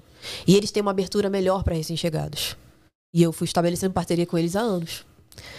Então eu consigo ter muito mais entrada. Muito mais entrada. Você tem um leque que nem ele falou, né? Exato. falou então, assim, ah, você quer um opções, né? condo, eu consigo te atender. Mas você quer uma administradora, também consigo te atender. Você quer tentar esse aqui que tá no, no marketplace? Eu não gosto, tá? Mas eu até tento. Porque aí eu sei, eu sei os respaldos legais que eu posso fazer pro meu cliente. Não vou botar ali uma furada. Então, é, essa é a diferença. E uma outra coisa é, o corretor, é, ele tem um fluxo de trabalho e atendimento mais dinâmico, né? A gente dá um, um- um- atendimento personalizado para o cliente desde o momento até ele pegar a chave na mão dele, é, setup de utility, tudo, tudo. Sim, desde ele estar no Brasil, fazer um mapeamento, entender qual é o melhor bairro para ele, caso ele esteja aberto à sugestão, é, é, fazer um mapeamento, gravar, mostrar. Então, é, é uma consultoria, porque é paga, né? Pelo amor de Deus. é, que tem um sentido, né? Então a pessoa ela tira das costas essa, essa preocupação. O que acontece é o seguinte: quando o recém-chegado ele me contrata, ele tá me pagando o aluguel e eu pago o lugar. Quando ele contrata o corretor, os modos de pagamento do Brasil para cá são complicadíssimos. Wire transfer dá problema, falta, não sei o quê. Tem corretor que nem faz. Conheço corretor, eu não, não pego pra fazer porque é problema, eu vou ter que resolver, eu não quero resolver. Então, assim, a gente segura essa, sabe? A gente recebe o aluguel, a gente vai lá pessoalmente, né? A gente fez isso essa semana. Vai lá entregar e tal. Então, não tem como dar. é, a gente não deixa espaço pra dar problema nenhum. O cara vai chegar aqui tranquilo. É. Só que isso tem um preço. Né? Então, é, esse é o sentido da consultoria. É um atendimento mais é, atencioso, mais, é, mais próximo, mais personalizado, para um leque maior de opções que podem, muito provavelmente, ir de acordo com o que ele precisa. Porque o cara não tem histórico de crédito, o cara não tem emprego. Como é que eu vou defender esse cara? É. Eu já sei como fazer. Então, é, é- Isso é, é mais muito ou menos bom, é um nesse caminho muito sentido. bom pro pessoal que tá vindo, né? Que É, é. gente que vem aqui, ah não, não preciso de consultoria. Aí chega aqui, aluga um Airbnb, aí vai num prédio, não aceito, aí Cara, vai no é outro, muito, aí muito, é muito, assim, muito. aqui, aí vai no outro, aí entrega tudo, mas o perfil não é bom, outra pessoa entra na frente, e o cara é, é, tem que pagar outro Airbnb, é quando ele vê, pô, ele já pagou, sei lá, quatro vezes a consultoria. é. Tipo, É sabe? aquele problema. Então é um barato que pode sair bem caro. Eu conheço uma pessoa que ela, na época que os imóveis de dois quartos e, e um banheiro estavam tipo 2,200 por aí, ela começou a pagar 2,750 no aluguel. Em um ano, ela podia ter comprado carro. É. Você tá entendendo? Então, assim, você- quando você tá vindo pra cá se mudar, você tem que pensar, tem que fazer esse exercício de. Tá, mas e se? E se? É, tem gente que às vezes me procura e fica muito assim, ah, Gil, mas quando meu visto sair, isso aqui, tipo, cara, procura logo. Porque a gente não tem, a gente não trabalha com vagas eternas, né? A gente tem um número de vagas por mês que é, é bem pequeno. Principalmente agora, né? A gente não quer pegar muitos clientes, tá selecionando bastante, pra que a gente possa dar, dar tudo pra aquele cara, sabe? Tipo, É isso que eu queria chegar. Vamos lá. Do- dois pontos assim, antes da gente abrir para as perguntas ali. Eu queria Beleza. perguntar assim, como que o, o Cid veio parar, né? Porque ele tava lá, né? No ponto que ele Isso. parou, ele tava. Confundiu tudo, né? É, É, não, não, não, eu entendi bem a dela, assim, tá, tá ligado? Assim, só o finalzinho que eu preciso só pra, pra arrematar dela é a parte da, da imobiliária canadense pra empreendedora, né? Que, caramba, virou a chave legal, você já deu um panorama do que você- faz, show, mas eu quero entender como que você chegou lá. Se você tava lá na empresa como gerente, né? E como que foi... É, tava como gerente e, e aí, só que era uma empresa que não. Você deve saber disso. Aqui tem, é diferente do Brasil, que é meio engessado, todo mundo faz mais ou menos a mesma coisa. Aqui tem empresa que dá tudo, que é a mãe, e tem empresa que é madrasta, que não te dá nada. Então eu tava meio que numa madrasta. Tipo, Coitada da madrasta. ensinou- É, me ensinou muito, sou muito grato. Assim, virei Mas não aprendeu lá. no chicote também, né? Mas assim, trabalhava sábado, é, trabalhava 12 horas, muitas vezes, muitas vezes trabalhava 12 horas. E enfim, eu queria alguma coisa mais Confortável. é, é, confortável, confortável. Tava cansado de apanhar. E aí eu apliquei para uma, pra uma empresa de música que faz as plataformas, que faz o display das músicas nas plataformas que vocês conhecem, que vocês usam Ah, que legal, de Sim. streaming. Streaming. Isso. Legal.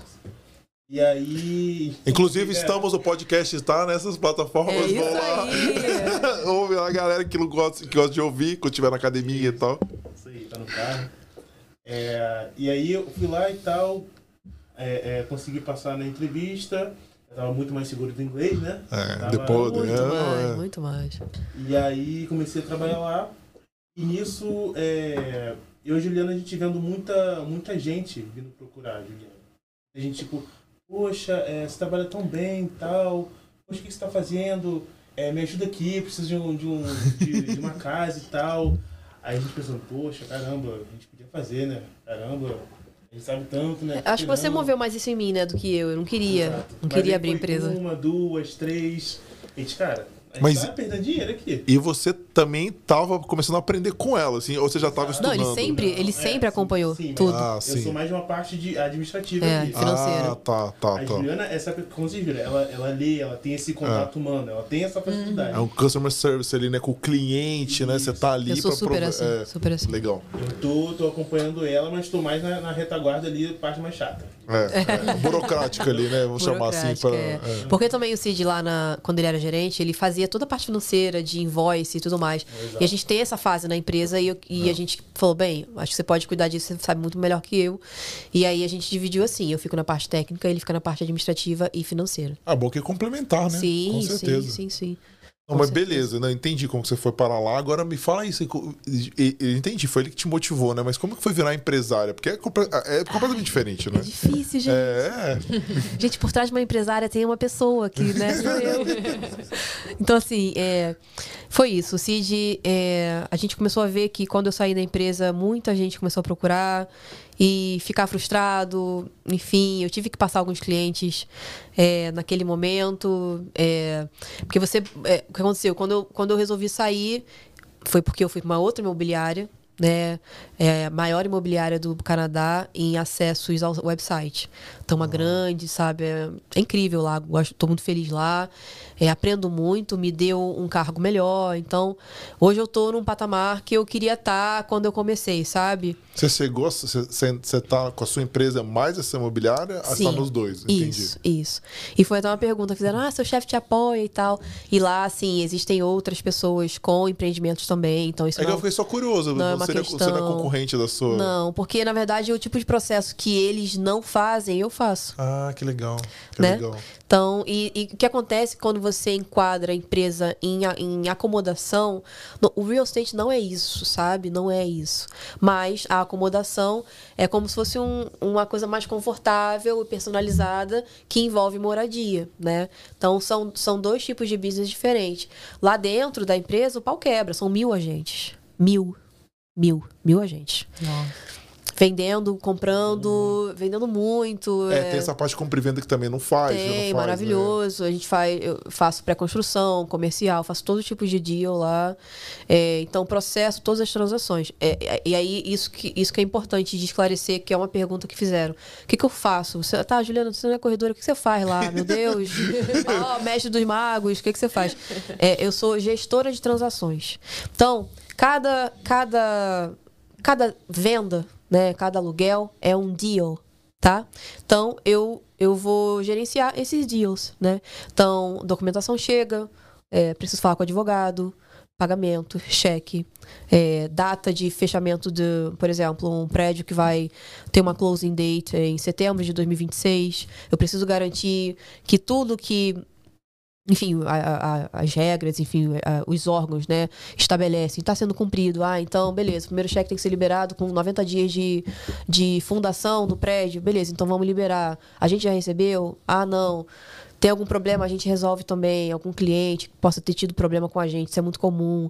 Então, assim, você é, é, gerencia todas as transações, é, e aí pode ser é, venda, compra, aluguel. Venda de vaga de garagem, locker terra, é, aluguel comercial, venda Caramba, comercial, galpão, é, pré-construção. Isso, tudo. isso na empresa que você tra... na canadense, não, isso, não, isso, é bem, isso, é bem, imobiliária é, tá claro canadense. É, bem diferente, né? é muito diferente. Então, você é, entende quando eu falo que eu fui pro olho do furacão para tirar um, tirar um pouco disso, né? Pegar a seringa, tirar um pouco disso e oferecer para os clientes que estão vindo para cá o melhor que eu posso fazer, tipo, que é fazer eles entenderem como funciona o aluguel e dar uma segurança e tal. Então são duas coisas diferentes. Eu, eu, eu estou nessa empresa, permaneço lá, pretendo ficar lá. É, o Cid também continua na empresa trabalhando com as plataformas, né, com, com música e tal. É, e nós abrimos a Home for Real. Como eu disse, não foi algo pensado assim, nossa, eu vou sair da outra empresa para abrir. Não foi nada disso. Ainda, é. né? Porque pode ser que dê muito certo, daí você vai ter que. É, não, digo assim, quando eu é. saí da outra sim, empresa, sim, né? É. é não, não pensava nisso. É, e aí começou a vir esse movimento, é, o que me deixa muito feliz, mas ao mesmo tempo era delicado, né? Eu falei, cara, eu vou querer comprar esse barulho aí, vamos lá. E aí, como é que vai ser? E aí o Cid falou, Juliana, Olha isso aqui, cara. Toda hora, toda hora. Ju, ai, vou fazer meu aluguel com você. Ai, é, você ainda tá na empresa, eu quero fazer meu aluguel com você. Você tá fazendo por fora? É? Tipo, muita gente vindo perguntar. E eu falei, cara, por que não? Por que não? E aí eu fui perdendo um pouco medo de tentar, sabe? É, e aí eu fiquei, cara, tá, vou abrir no CNPJ, eu vou começar assim, ou vou lançar, o que, que eu vou fazer? Eu falei, não, Cid, eu quero fazer direito. Aí eu fui, desenvolvi a marca, as cores, tal, bonitinho e tal, legal. Fiz o Instagram e tal. E já estava atendendo alguns clientes, né? já estava com a parte é, legal resolvida, mas não tinha lançado a empresa. Então as pessoas não sabiam que eu tinha lançado a empresa. E aí começou do boca a boca. Muito forte, muito forte. E a gente começou a pegar um monte de cliente. Eu falei, vamos lançar isso logo. A gente foi pro Brasil. E eu doida para lançar a empresa no Brasil, não podia. E tá, vamos voltar porque não vai dar certo eu lançar daqui. Vai é, muita mensagem, eu, eu, quero curtir minha família e tal. E aí voltamos e lançamos. Ah, então é bem recente, porque eu tava acompanhando é bem vocês. Recente, é, é bem, é tipo, tem uma semana. Que a gente lançou no é, Instagram, sim. Já tinha uma porrada já de tinha uma cliente. É, já tinha, é. Exato. E tem uma base fiel de seguidores lá do tem, seu perfil pessoal lá é muito também. Bacana. É, Nossa, gente, um beijo, gente. Vocês são uns amores, pelo amor de Deus. Cara, eles são muito gente boa, sabe? Eu não ganho nada com o Instagram, assim. Hoje eu ganho cliente, né? Vai ganhar mais, galera. hoje eu ganho cliente, mas assim, é, é uma troca com o pessoal. Eu faço questão de responder todo mundo, sabe? Só se a pessoa mandar uma coisa sem noção lá, eu não respondo, é, não. Mas, sempre assim, tem, né? É, já rolou, de, é. de boa. Mas assim, eu respondo todo mundo, troco ideia, tento. Já aconteceu, tipo, Ju, o meu landlord quer me tirar do imóvel, o que, que eu faço? Tipo, coisas assim. Ou, é. Ju, o meu contrato vai vencer e, o meu landlord quer aumentar mais do que pode. Eu falei, ó, aí eu tiro um print mando, ó, fala isso aqui pra ele. Então, tipo assim, eu tento é, ajudar as pessoas, porque eu acho que o sentido, é, na verdade, é esse.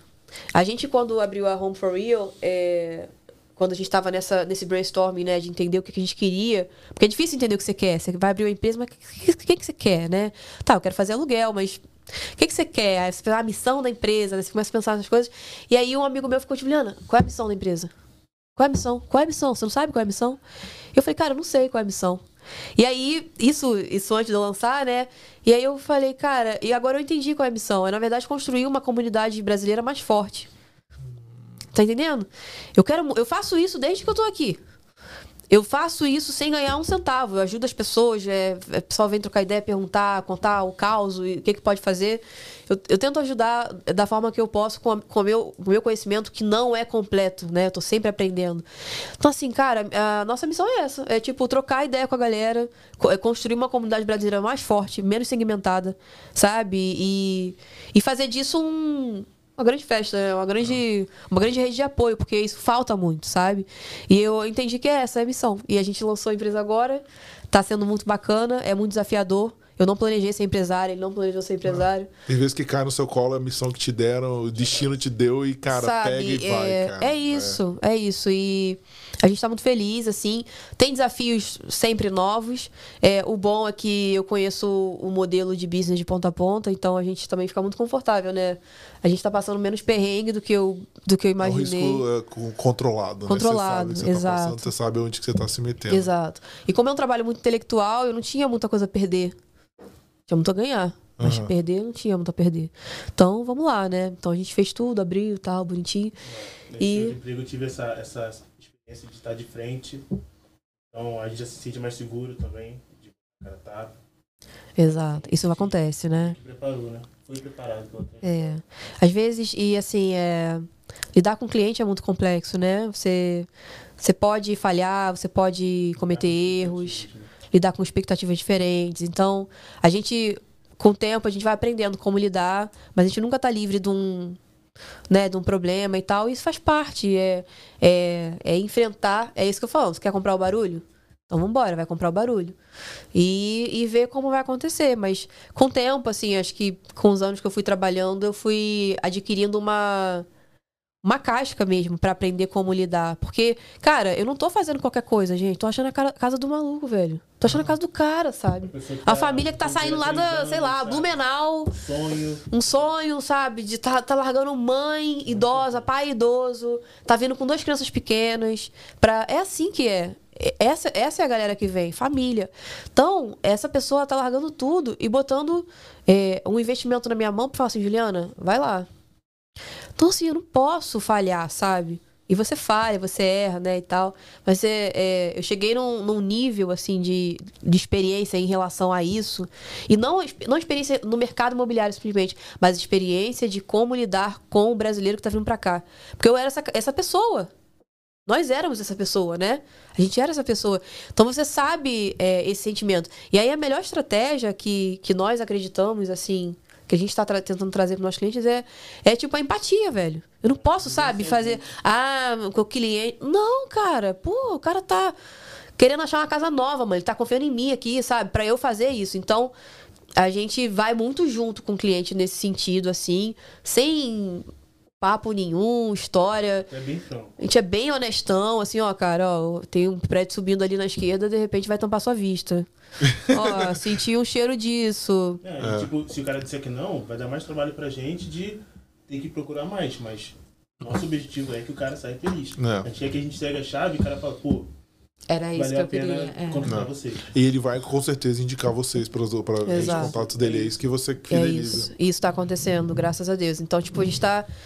A gente tá indo por um bom caminho, a gente tá feliz. É, Não é a nossa, no- nossa, não é a nossa intenção dominar o mundo. Mas é. Ainda. Por enquanto. Mas tá bacana, tá bacana, tá indo legal e, e tá andando bem. Tá andando super bem. Muito bom, gente. Não, história fantástica. Vamos abrir aqui para as perguntas da galera. Vamos. Você quer que eu pegue as minhas? Vamos fazendo aqui. Pode ir pegando também. Eu vou pegar aqui do, ah, da galera que, que fez aqui. Ó. Eu tenho algumas. Uma aqui, vamos lá. Vou fazer as minhas, depois você faz as suas ali. Show. Rafael Franca. Ele perguntou: pensam em ampliar os serviços da Home for Real para outras cidades de Ontário e outras províncias? Sim, pensamos nisso. É, não é algo que está no nosso radar agora. A gente está querendo entender o modelo da empresa, assim como as coisas vão rodar na operação, é, né, com vários clientes. Para que a gente possa entender. Hoje a gente está em Toronto apenas, né? É, dependendo do perfil do cliente, a gente flexibiliza. É, é muito assim também, sabe? Tipo, ah, às vezes tem um cliente tem um perfil favorável para ele e ele quer Mississauga, a gente faz Mississauga, não tem problema. Mas depende do cliente. Então, hoje, Toronto, a gente tem a intenção de expandir para outras cidades é, aqui da, da costa, né? Descendo ali, fazendo a curva no, no lago. Então, até Hamilton, acho que a gente tem interesse de ir. É, e, por enquanto, por ali. Porque. Tá começando também, né? Começando, Tem que sentir. é. tem que- é, você não pode Tem chegar, vamos fazer lá em sentir. Vancouver. Calma aí, né, Exato, galera? Não, né? Não tem essa intenção. Então, tipo assim, é, não adianta você querer abraçar o mundo com as mãos, né? Então, é, esse é um lugar que eu já conheço, que eu já trabalhei, né? Que eu expandi pra lá. Então, eu penso na Home for Real também fazer isso, mas sem muita pressa. Porque Toronto é o lugar, não adianta, né? Então, a gente tem umas demandas, mas vamos analisar caso a caso. E isso deve ser pro futuro, não pra agora. Tá. A Letícia do Caregivers, inclusive, um beijão pra Letícia. Ela Beijo, foi nosso Letícia, episódio 5. querida. Ela tá aqui de a galera. Muito bom. É, ela perguntou o seguinte: eu acho que você já respondeu, mas vamos lá. É, Público-alvo é mais voltado pra quem che- chega ou quem já mora aqui há um tempo? Então, mais voltado para quem chega, mais para os dois. A gente faz os dois. Eu tenho cliente é, que ah, já contratou pela segunda vez e falou: ah, se quiser a terceira, eu vou fazer com você. Tipo, é muito legal, Quer sabe? tranquilidade, né? Confia. muita tranquilidade. Mas pra quem vem de fora, vale mais a pena. Vale muito a pena. Pra quem vem de fora, vale muito mora a pena. Vale muito. É, Exato. muito- é, A gente tá com- tudo que vocês falaram já. né? Exato. A gente tá com um caso agora de uma menina que contatou a gente que ela mora em Hamilton e quer vir pra Toronto. Também é um caso super difícil. Eu não sei como é que é Hamilton pra viver. Conheço pra trabalhar. Quando- como é que é Toronto pra você alugar um imóvel se você nunca morou lá? Não sei. Ah, beleza. Vou lá com a Ju e com o Cid, então vou ficar mais tranquila. Então, tem essa opção. Não é a maioria da galera, mas a maioria mesmo é a galera que tá vindo do Brasil. E aí faz muito sentido o serviço. Tá. Letícia, mais uma dela. Ela perguntou assim: quero saber se precisam tirar alguma licença para atuar nessa área de casa e acomodação. Sim. É, no meu caso, eu abri uma empresa, é, então a área de housing é um pouco diferente, tá? Para você ter a licença de, de realtor, né, que é a corretagem, você não só precisa ter um college, né, você precisa fazer um college, mas você também precisa ter um status específico aqui no país, que é cidadão ou PR. Tá. Tá. É, Rafael Franca, ele perguntou assim: qual é o maior desafio nesse início da nova empresa que eles esperam superar? Entender justamente o alcance dela. Eu acho É. que esse é o maior desafio, saber até onde a nossa mão alcança, até onde é, é, é, entender a empresa, ela como ela mesma. Como, é como tá rodando, sabe? É, o, o que, que a gente pode fazer com ela? O que, que vem, o que, que a gente pode esperar nos próximos meses? É muito novo e a gente está. Testando as coisas É, também, as coisas. sentindo como, como vai rodar. Show. O Thiago, do Meu Emprego Canadá, inclusive, vai estar aqui em duas semanas. Aguardamos Opa. ele, com a internet funcionando ao vivo, se Deus quiser. É, ele perguntou o seguinte: se existe. Ah, acho que você acabou de mencionar. Qual é a certificação necessária para ser agente imobiliário? É diferente o agente imobiliário Não. do, do Realtor ou é a mesma É coisa? a mesma coisa. É, na- Ah, é, tá. É a mesma coisa, gente. Assim, existe uma. O termo Rialto ele é meio que licenciado por uma instituição, mas é a mesma coisa. Tá. Então já está respondido. e mesma a Michelle também. É uma pergunta que eu acho que vocês também já responderam, mas se quiser dar algum detalhe a mais. É, quais as principais funções da gestão imobiliária? Acho que você citou. É, É, exato. Basicamente é essa ali. gestão de transações que eu falei, né? É, você vai ter vários tipos de, enfim, de atuação. Eu, por exemplo, faço tudo menos listings, que são quando você bota o imóvel no mercado. Então, tem gente que faz só listing. Tem gente que faz só pre-construction, né? Que é a, a, construção, né? O imóvel na planta.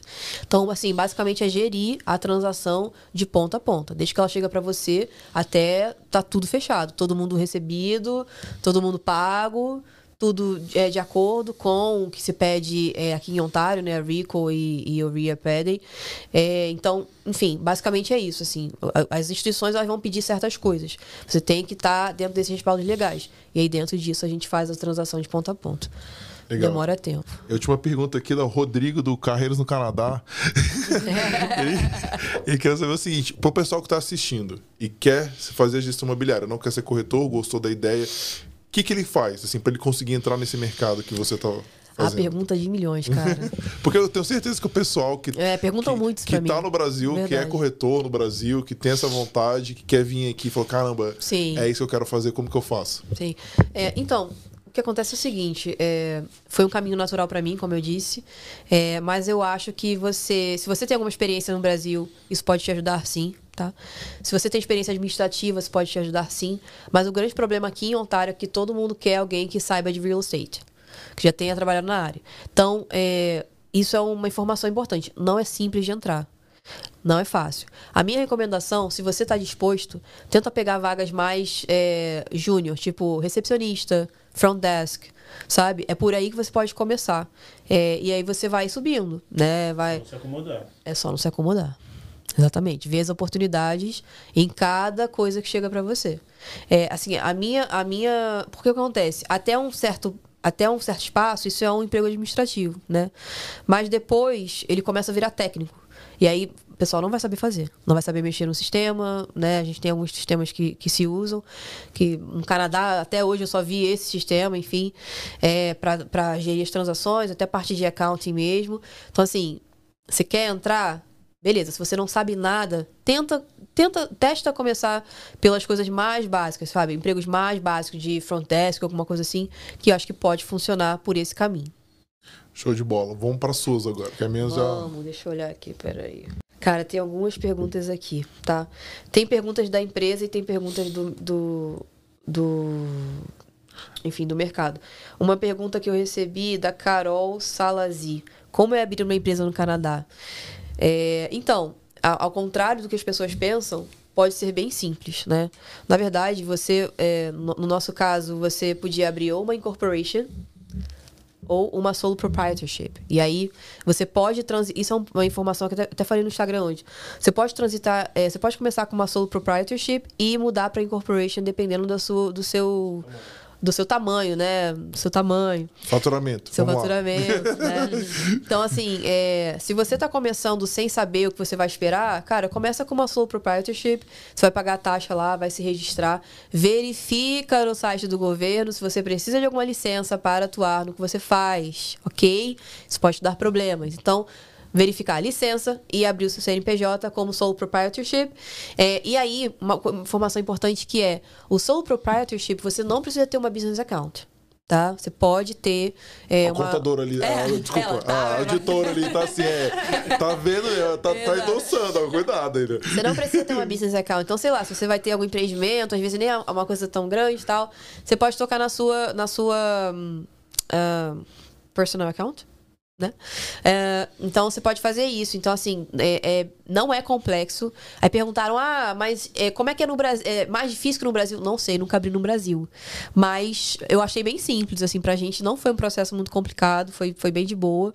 E rápido, né? A gente não, não foi nada que demorou. É, inclusive, a, a parte do, da- da- do banco foi mais trabalhosa do que do que da- de abrir o CNPJ simplesmente, sabe? E aí você escolhe, você quer abrir incorporation direto, você pode também, é, acho que tem uma, uma- uma taxa lá diferente, enfim. Ou se você quer começar do começo, né? Abre uma solo proprietorship e vai. Se você atingir esse faturamento, não sei, se- sabe quanto é que é? 35 ou 50 Não mil, alguma sei, coisa não assim. sei. É, é alguma coisa assim, 35 ou 50 mil anual, aí você pode transferir para incorporation, tipo, durante o processo, não, não tem problema. Isso era uma dúvida que a gente tinha. Isso é bom, né? Porque dá Isso é ótimo. não sabe o que, que tipo, vai ah, vir. não sei que vai é. dar, né? Vamos tentar aqui.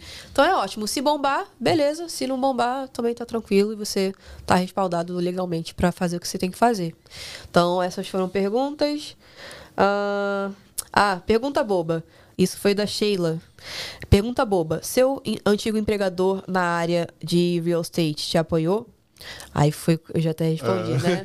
Lá tem gente que tem loja, tem gente que tem consultoria, enfim, atua em outras. É muito comum isso no real estate, então isso não é uma questão. Ahn, que mais? É, feliz demais por vocês. Vocês saíram dos, dos trabalhos atuais. Falei que não, né? É, atendem só em Toronto? Sim, atendem só em Toronto.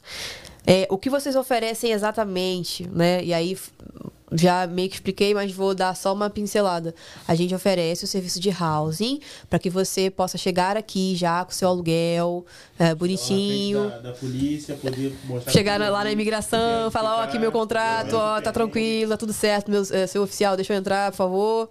E, é, enfim, poder chegar com tranquilidade no seu lar. Então a gente faz todo o mapeamento, visita, manda vídeo para você, faz o pagamento. É, tudo, tudo que você precisa para fazer um aluguel de forma legal aqui no contrato de 12 meses ou mais, a gente faz para você.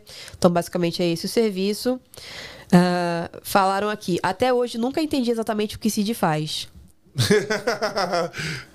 okay. Contigo agora, a bola tá contigo. então, além da, da Home for Real, é, nessa empresa que trata dos do direitos autorais das músicas, a gente faz a formatação das músicas põe lá. Então, tipo assim, hoje, sexta-feira, hoje porque só faz um lançamento. Então tem que saber o que está rolando no Brasil para deixar as músicas bem bacana e saber quem pagar. A parte de saber quem pagar é mais difícil. Mas tem que fazer. E também faço tradução, que é, é por exemplo, as músicas mais famosas do, do, do, Por exemplo, essa semana eu fiz a música da Anitta, Envolver, que tá em primeiro lugar. Uhum. Aí eu traduzi para é traduzido em inglês, né? Que espanhol não tá. ah, isso, isso, é importante. Ele é do time de português. Existem vários times dentro da empresa. Ah, a música é espanhol. Você traduz a música do inglês para o português. Isso. E bota na plataforma. Exato. Aquelas legendinhas. Exato. Ah. Então vem time de inglês. Caramba, mas você também você mudou totalmente, é. né? Agora eu tô vendo aí. O famoso faz tudo, é. não é mesmo? Então, mas na verdade, você sempre foi ligado a mim. Essa, na verdade, esse é o emprego que mais teve a ver com toda a minha trajetória da vida. Por quê? A formatação que vem do arquivo, pesquisa que vem do arquivo, tem que fazer muita pesquisa, faço mais pesquisa, mais pesquisa na tradução do que, é, do que para saber os direitos autorais. E tem a ver com música. Tem que ter um ouvido bom, você tem que ter uma percepção do que está rolando. E tempo. E, e, e tempo também. Aí você traduz e manda na plataforma. Isso. Que legal. Não é só tradução, né? Tem toda a parte de arquivo que você está dizendo. Exato, é. E a remuneração que você falou também.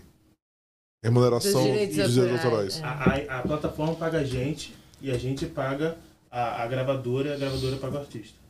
Ah, Entendeu? entendi. Caramba, cara, que legal. É bem, bem bacana. É bem específico, né, e, né? Mas... É, não, tô. e aí eu, eu sempre toquei bateria, sempre toquei violão. Então agora eu escuto música o dia inteiro trabalho com isso. Então, tipo assim. A gente é o dia inteiro. Teria como ser mais. Que legal. E vamos, eu só vivo de fone. So, so, agora que eu fiquei curioso, para aplicar essa empresa, como que surgiu a, a possibilidade dessa migração da outra empresa para essa? Ah, então, Acabou que a gente não explorou isso aí, empresa, né? Essa empresa só trabalha 8 horas, aliás, nem 8 horas. Tem uma, uma hora de almoço, que é uma coisa. É raríssima. É raríssimo. Você brasileiro que tá, acha que é que coisa fácil? Não existe uma é hora. É meia hora, sim, você fica feliz com meia hora. É. Quando, quando é. consegue. Nossa, eu tenho meia hora, já é corridão. Eu tô com invejinha. É uma hora é muito bom, dorme. Vai. E aí tem muito benefício. É uma hora de almoço, eu trabalho sete horas só por dia. E ainda consigo, ainda tenho férias é, é, é remunerado. Mais do que Outra coisa que o brasileiro, é, é, Getúlio Vargas não passou aqui. É. então, é, é, foi por isso que eu vim. Que eu, é, que eu vim. Não, mas como que você, como que você surgiu a da vaga? É, da onde, vaga? como que surgiu ah, isso? Então, é. eu não acreditei quando, quando eu vi. Ah, você gosta de música, tem isso, isso, isso, tradução e tal. É, eu, pô, por que não? Vou, vou Mas você, você achou a vaga num site de emprego? no, no Indeed. Ah, no Indeed ainda. Isso, no Indeed. E aí eu fui sem pretensão. Sem pretensão. Você aplicou pra vaga, normal, sem referral, Foi sem doideira, nada. Sem referral, sem é. nada. Na raça, bateu no peito, cara, Exato. é minha. Exato, e fui. E assim, era. Foi um sonho passar, porque eu foi, foi, como foi o processo foi seletivo? Maneiro, é isso que eu ia te perguntar. Foi uma, quantas fases? É, foi. É, tava com Covid, né? Então foi tudo virtual. É, a, primeira, é, a primeira fase eu, eu perguntas banais, né? Fale sobre você, aquelas coisas. É. Aí depois já fiz entrevista com o, o, o, gerente, e, que era coisa mais técnica, tipo, o que você conhece de música, sabe? Quais são suas referências? Exato. É, é, é, é, esse background de música, o que, que, você, que, que você escuta? Porque se você não sabe de música, ah, vai fazer o quê, né? É. então, é... E depois fiz um, um, testezinho e tal, pra, pra saber se eu... É, não, um testezinho não. É, é pra traduzir a música do, do Drake. Caraca, aí, aí você zerou o inglês, cara. Ca- Olha como é que as Traduzir coisas. Você tá rap. entendendo Não, como é que as coisas são? Não, traduzir. Chegou aqui lá no, lá no café lá, ó, o quê? Não, Quem eu, foi? eu lembro do, Ru- do Rubem Evaldo Filho, eu nunca lembro quando ele, aquele que fazia o comentário do Oscar na, na Globo, vai. É, durante vários anos, ele falou: Cara, eu moro 30 anos em Nova York e eu acho que, cara, acho que eu domino bem o inglês, né?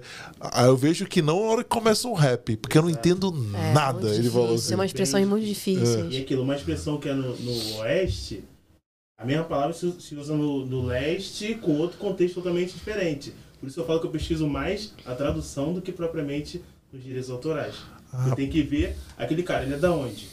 O que, que ele tá falando desse? O Exato. que, que ele quis dizer, né? Exato. Qual o contexto da música? Não é só pegar a palavra. Não, traduzir, quem dera. É, né? Em inglês, uma, pra- uma palavra significa um monte Um de monte, coisa. é. Aí vocês pensando que a galera pegava no Google Tradutor e jogava, né? Aí, ó, é o Cid fazendo lá. Depois emprego, você vê a quantidade de tradução, dublagem, dublagem não, legenda ruim que você tem. Ah, Nossa, não, mas é, demais, cansa né? de pegar. é. Esses no gratuitos, então. ali, É, é, esses gratuitos, então, pelo amor de Deus, olha umas coisas e falo, caraca, que preguiça de É. É. Exato. É, eu não sei se eu tenho um hobby peculiar. Às vezes, quando eu vejo o filme legendado, eu fico vendo só pra pegar erro, cara. Eu, Cara, porque o que é um mais prazer, tem, né? é, o que mais faz tem isso é né? Série e tal. E, e uma coisa engraçada que quando, quando isso aconteceu, a gente transitou dos empregos juntos, né? Até agora também. Sempre, na juntos. mesma vibe, né? Conectado. Não, no mesmo período também. Mesmo período. Caramba, que Sempre legal. que ele trocava de emprego, tipo, um, o outro trocava. Eu, eu passei pra esse emprego e é, eu queria muito é, é, passar para um emprego nesse, nesse cargo que eu tava. E eu não, eu não achava que, tipo, ia rolar, sabe? E aí vem aquela, aquela insegurança e tal, né? Porque eu fico aqui, ah, vai, isso aqui, mas eu também tenho, Ah, né, claro, inseguranças. tem. Então, é, eu não sabia se ia rolar. E no final eu passei para três vagas. E eu fiquei Em muito três feliz. empresas diferentes, mas Três do empresas- mesmo ramo ou de. Mesmo ramo. É, grandes empresas de. Você eu queria sair. que Exato. você quis. Eu queria sair de uma pequena e ir pra uma grande. E aí duas eram grandes em porte, e uma era grande em em venda, porque era uma só de mansão assim, de tipo alto padrão, assim, que vende pra, pra esses, pra esses cantores e tal. Ah, entendi. É, Justin Bieber, Celine Dion. Caramba, é outro padrão. É o High, padrão, é. total. é uma né, assim. especificamente, é um de time, né? É um time muito forte mesmo, aqui né? na, na cidade. São 17 agentes e eles vendem, tipo, casa de 45 milhões, Caramba, é 22 outra milhões. Então é, é um mercado mais nichadão, assim, que atua em algumas áreas da cidade só. É, e a gente trocou de emprego junto, cara. E aí rolou esse emprego e ele tava querendo muito esse- essa vaga. É, pelo que ele falou, tem tudo a ver com ele, né? Assim, ele consegue usar vários skills dele, é, coisas que ele, ele gosta. toca bateria, toca é. violão, eu canto. Então a gente é bem Sei, conectado, é, assim. ele falou, é. Emprego Legal. dos sonhos, né? Tipo assim, ah, eu- cara, eu faria isso, É, você nem me pagar. é. Exato, exato. E aí rolou. Essa prova do, da- do teste foi bem tenso, né? Lembro desse dia. Foi bem tenso, mas Deu certo. deu certo. Tá certo esse ponto. É. Gente, a gente vai para agora no nosso quadro de encerramento, né? Que a gente chama aqui, que é o Sal na Neve. Que é o Nossa. quadro que você tem. O é, que, que, que é o Sal na Neve? A galera que tá acostumada a seguir o podcast sabe, né? Que é justamente quando a galera joga para derreter, né? Joga o sal lá para derreter, fica tudo cheio de neve e derrete o sal. É, derrete a neve, desculpa. Então, tipo assim, na verdade é o seguinte, pô, qual que são as dicas que você daria, as principais para as pessoas ou que gostariam, talvez, de, de seguir o mesmo caminho que vocês estão tendo, ou migrar para o Canadá, ou dicas de, caramba, eu quero trabalhar com o que você trabalha, um, uma dica, umas dicas gerais, assim, que você, se você pudesse, se você soubesse que você viria pela frente, o Uhum. que, que você faria diferente também? Mais nesse, nessa... É, bem, vamos lá. Primeira dica: siga o Cariocas no Canadá. a gente tá lá sempre falando mais groselha lá. Mas enfim, é, brincadeiras à parte. É, bem, se você vem em família, se fortaleça, fortaleça sua família. Entenda a, a parceria com, com seu parceiro, com sua parceira. É, converse com seus filhos, é, porque não é fácil, são desafios diferentes, né? Por mais bem preparado financeiramente você venha, é difícil, não é simples, não é como parece no Instagram. Então, se prepare, se prepare emocionalmente, faça te- terapia, se puder, é, se prepare, se prepare, sabe? É, e não é se preparar para o pior, mas é se preparar para as possibilidades que você pode ter aqui. E você vai sair da sua zona de conforto aí, então muita coisa muda. É, outra dica que eu dou é, se você tem um bom nível de inglês e você tem interesse em aprender francês, aprenda francês e venha como PR. Faça o processo como PR. não venha estudando. Se você vier estudando, abraça. Você vai se estressar um pouco às vezes, enfim. Mas a experiência de estudar também é, é, é bastante enriquecedora. Para mim, foi bastante enriquecedor. É, então, assim, entenda que aqui no Canadá você tem a chance de mudar de área, como eu mudei. Ó, olha só, eu fazia nada a ver com isso, né? O Cid também outra coisa. Então, a gente mudou de área a gente obteve um, um certo, humildemente, sucesso dentro do que a gente queria fazer, né? Então, estamos chegando onde a gente queria chegar. E você também pode fazer isso. Então, assim, você está infeliz na sua área, você quer trocar, vê um college legal, sabe? Busca referência e vem, e vem se reinventar aqui, sabe? Tipo, sem medo de, ah, mas eh, aqui não é o Brasil. Tipo, pra você mudar de área no Brasil é muito difícil, né? Aqui não é assim. É, é desafiador, mas não é impossível, nem tão difícil como é no Brasil. Então também fica essa dica aí. A minha dica já é de inglês. Eu sou o cara que é, é, é, enfiou o, bar- o- o rabo nas pernas tentando passar o currículo e hoje trabalho com tradução. Então, não tenha medo. Não tenha medo. Vem, o inglês está ruim? Cara, estuda. Não consigo estudar? Vem esse meio. Aqui você É isso. dá a cara e você É vai isso. pegar. É isso. Agora, ninguém vem pra cá pro Canadá do dia pra noite, né? Então vai estudar sim. Se preparar, né? Se Vai preparar. estudar, vai, E vai eu se preparar. Não, não impeça o seu Exato. Não, é, não, não pare por causa de inglês, não mesmo. Mas é, é, é aquela coisa, quanto mais é, ciente do seu inglês, ou enfim, mais consciente do seu inglês você vier, a chance de você passar perrengue é menor. Você vai passar perrengue. Mas você vai passar menos, né? E outra coisa, todo mundo acha que só de estar aqui vai aprender inglês. Não é assim. Tem pessoas Eu falo tão- é, da cara, é. é. da cara estudando também. Tá? Exato. É é, Vem aqui aprender por osmose. Não é isso que eu ia falar. Você Não, toma o é. sol daqui. É, não é assim. Tem pessoas que estão há inglês, né? 30 anos aqui e não falam inglês. E não só Você brasileiro, de fica várias facilmente na sua bolha. É, e eu ia falar mais uma coisa. Ah, pô, fundamental. Gente, se você vem estudar aqui, não se acomode. Você vai arrumar um emprego lá que vai pagar sua conta, pô, bacana, vai pegar seu iPhone lá e tal, pô, legal. Mas assim, não se acomode, cara. Se você não quer ficar nesse lugar, saia dele agora. Sabe assim?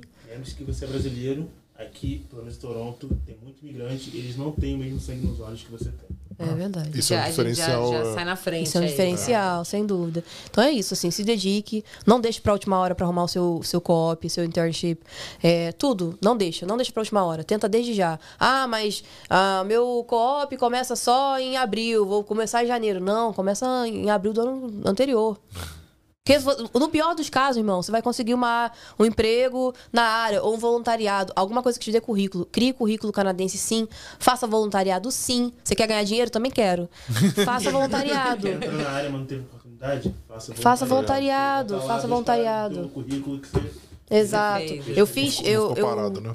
só bem rapidamente, eu, vi- eu fiz um voluntariado numa feira de pequenos produtores, né, de, enfim, que chama Withrow uh, Farmers Market, que fica lá em York, onde a gente mora.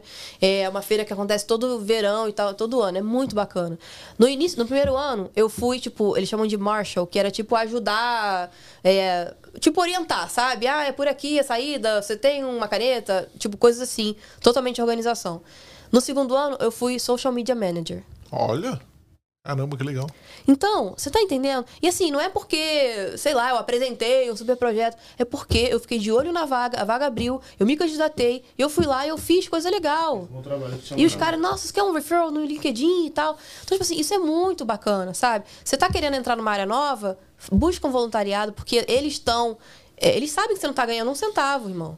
Então, assim, eles estão dispostos a te dar uma carta, um referral, sabe? Uma, é, se abrir uma vaga, eles, eles vão te, podem te indicar, enfim. Então, assim, isso é criar conexões, né?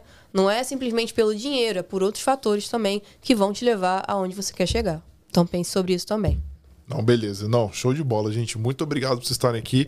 E o momento final, que é, na, na verdade, o merchan de vocês, vai lá, fala o pessoal como te acha, te conecta. Vende o peixe de vocês agora, é o momento merchan. Legal, bem, obrigada por essa oportunidade. Bem, então nós estamos aí com a Home for Real. Você pode encontrar no Instagram, é Home for Real underline CA é o nosso Instagram. Você também pode comunicar com a gente no Cariocas no Canadá, mas basicamente é para dizer que se você está vindo para o Canadá, Você tá vindo para Toronto, você quer ter uma tranquilidade maior, você tem filho, tem pet, é solteiro também, a gente tem. Dinheiro, Quer poupar estresse, quer poupar dinheiro? Dá uma olhadinha nesse site que você aluga, faz aluguel de curta temporada, que eu não posso falar o nome. você vai ver quanto é que estão os aluguéis lá. Tá muito caro. Então, assim, a consultoria sai muito mais barato, você tem uma pessoa experiente te respaldando do início ao fim para você conseguir um aluguel de forma correta, legal, com todos os respaldos legais que você poderia ter.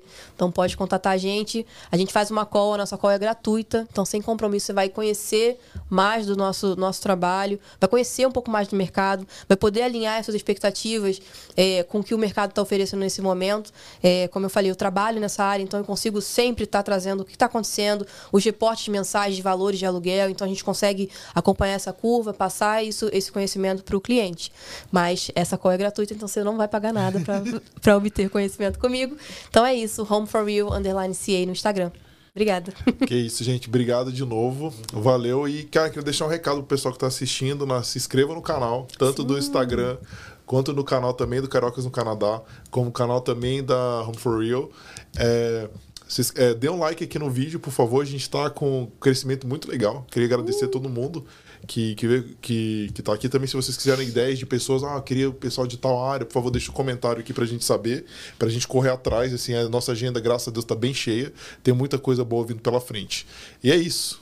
Boa noite. Qualidade, Queria dizer que qualidade que o estúdio. É, parabéns pelo trabalho de vocês. Então, assim, só agradecer. Muito obrigada. Gente, obrigado demais. Valeu. Alto nível. Tchau, tchau. Valeu, galera. Valeu.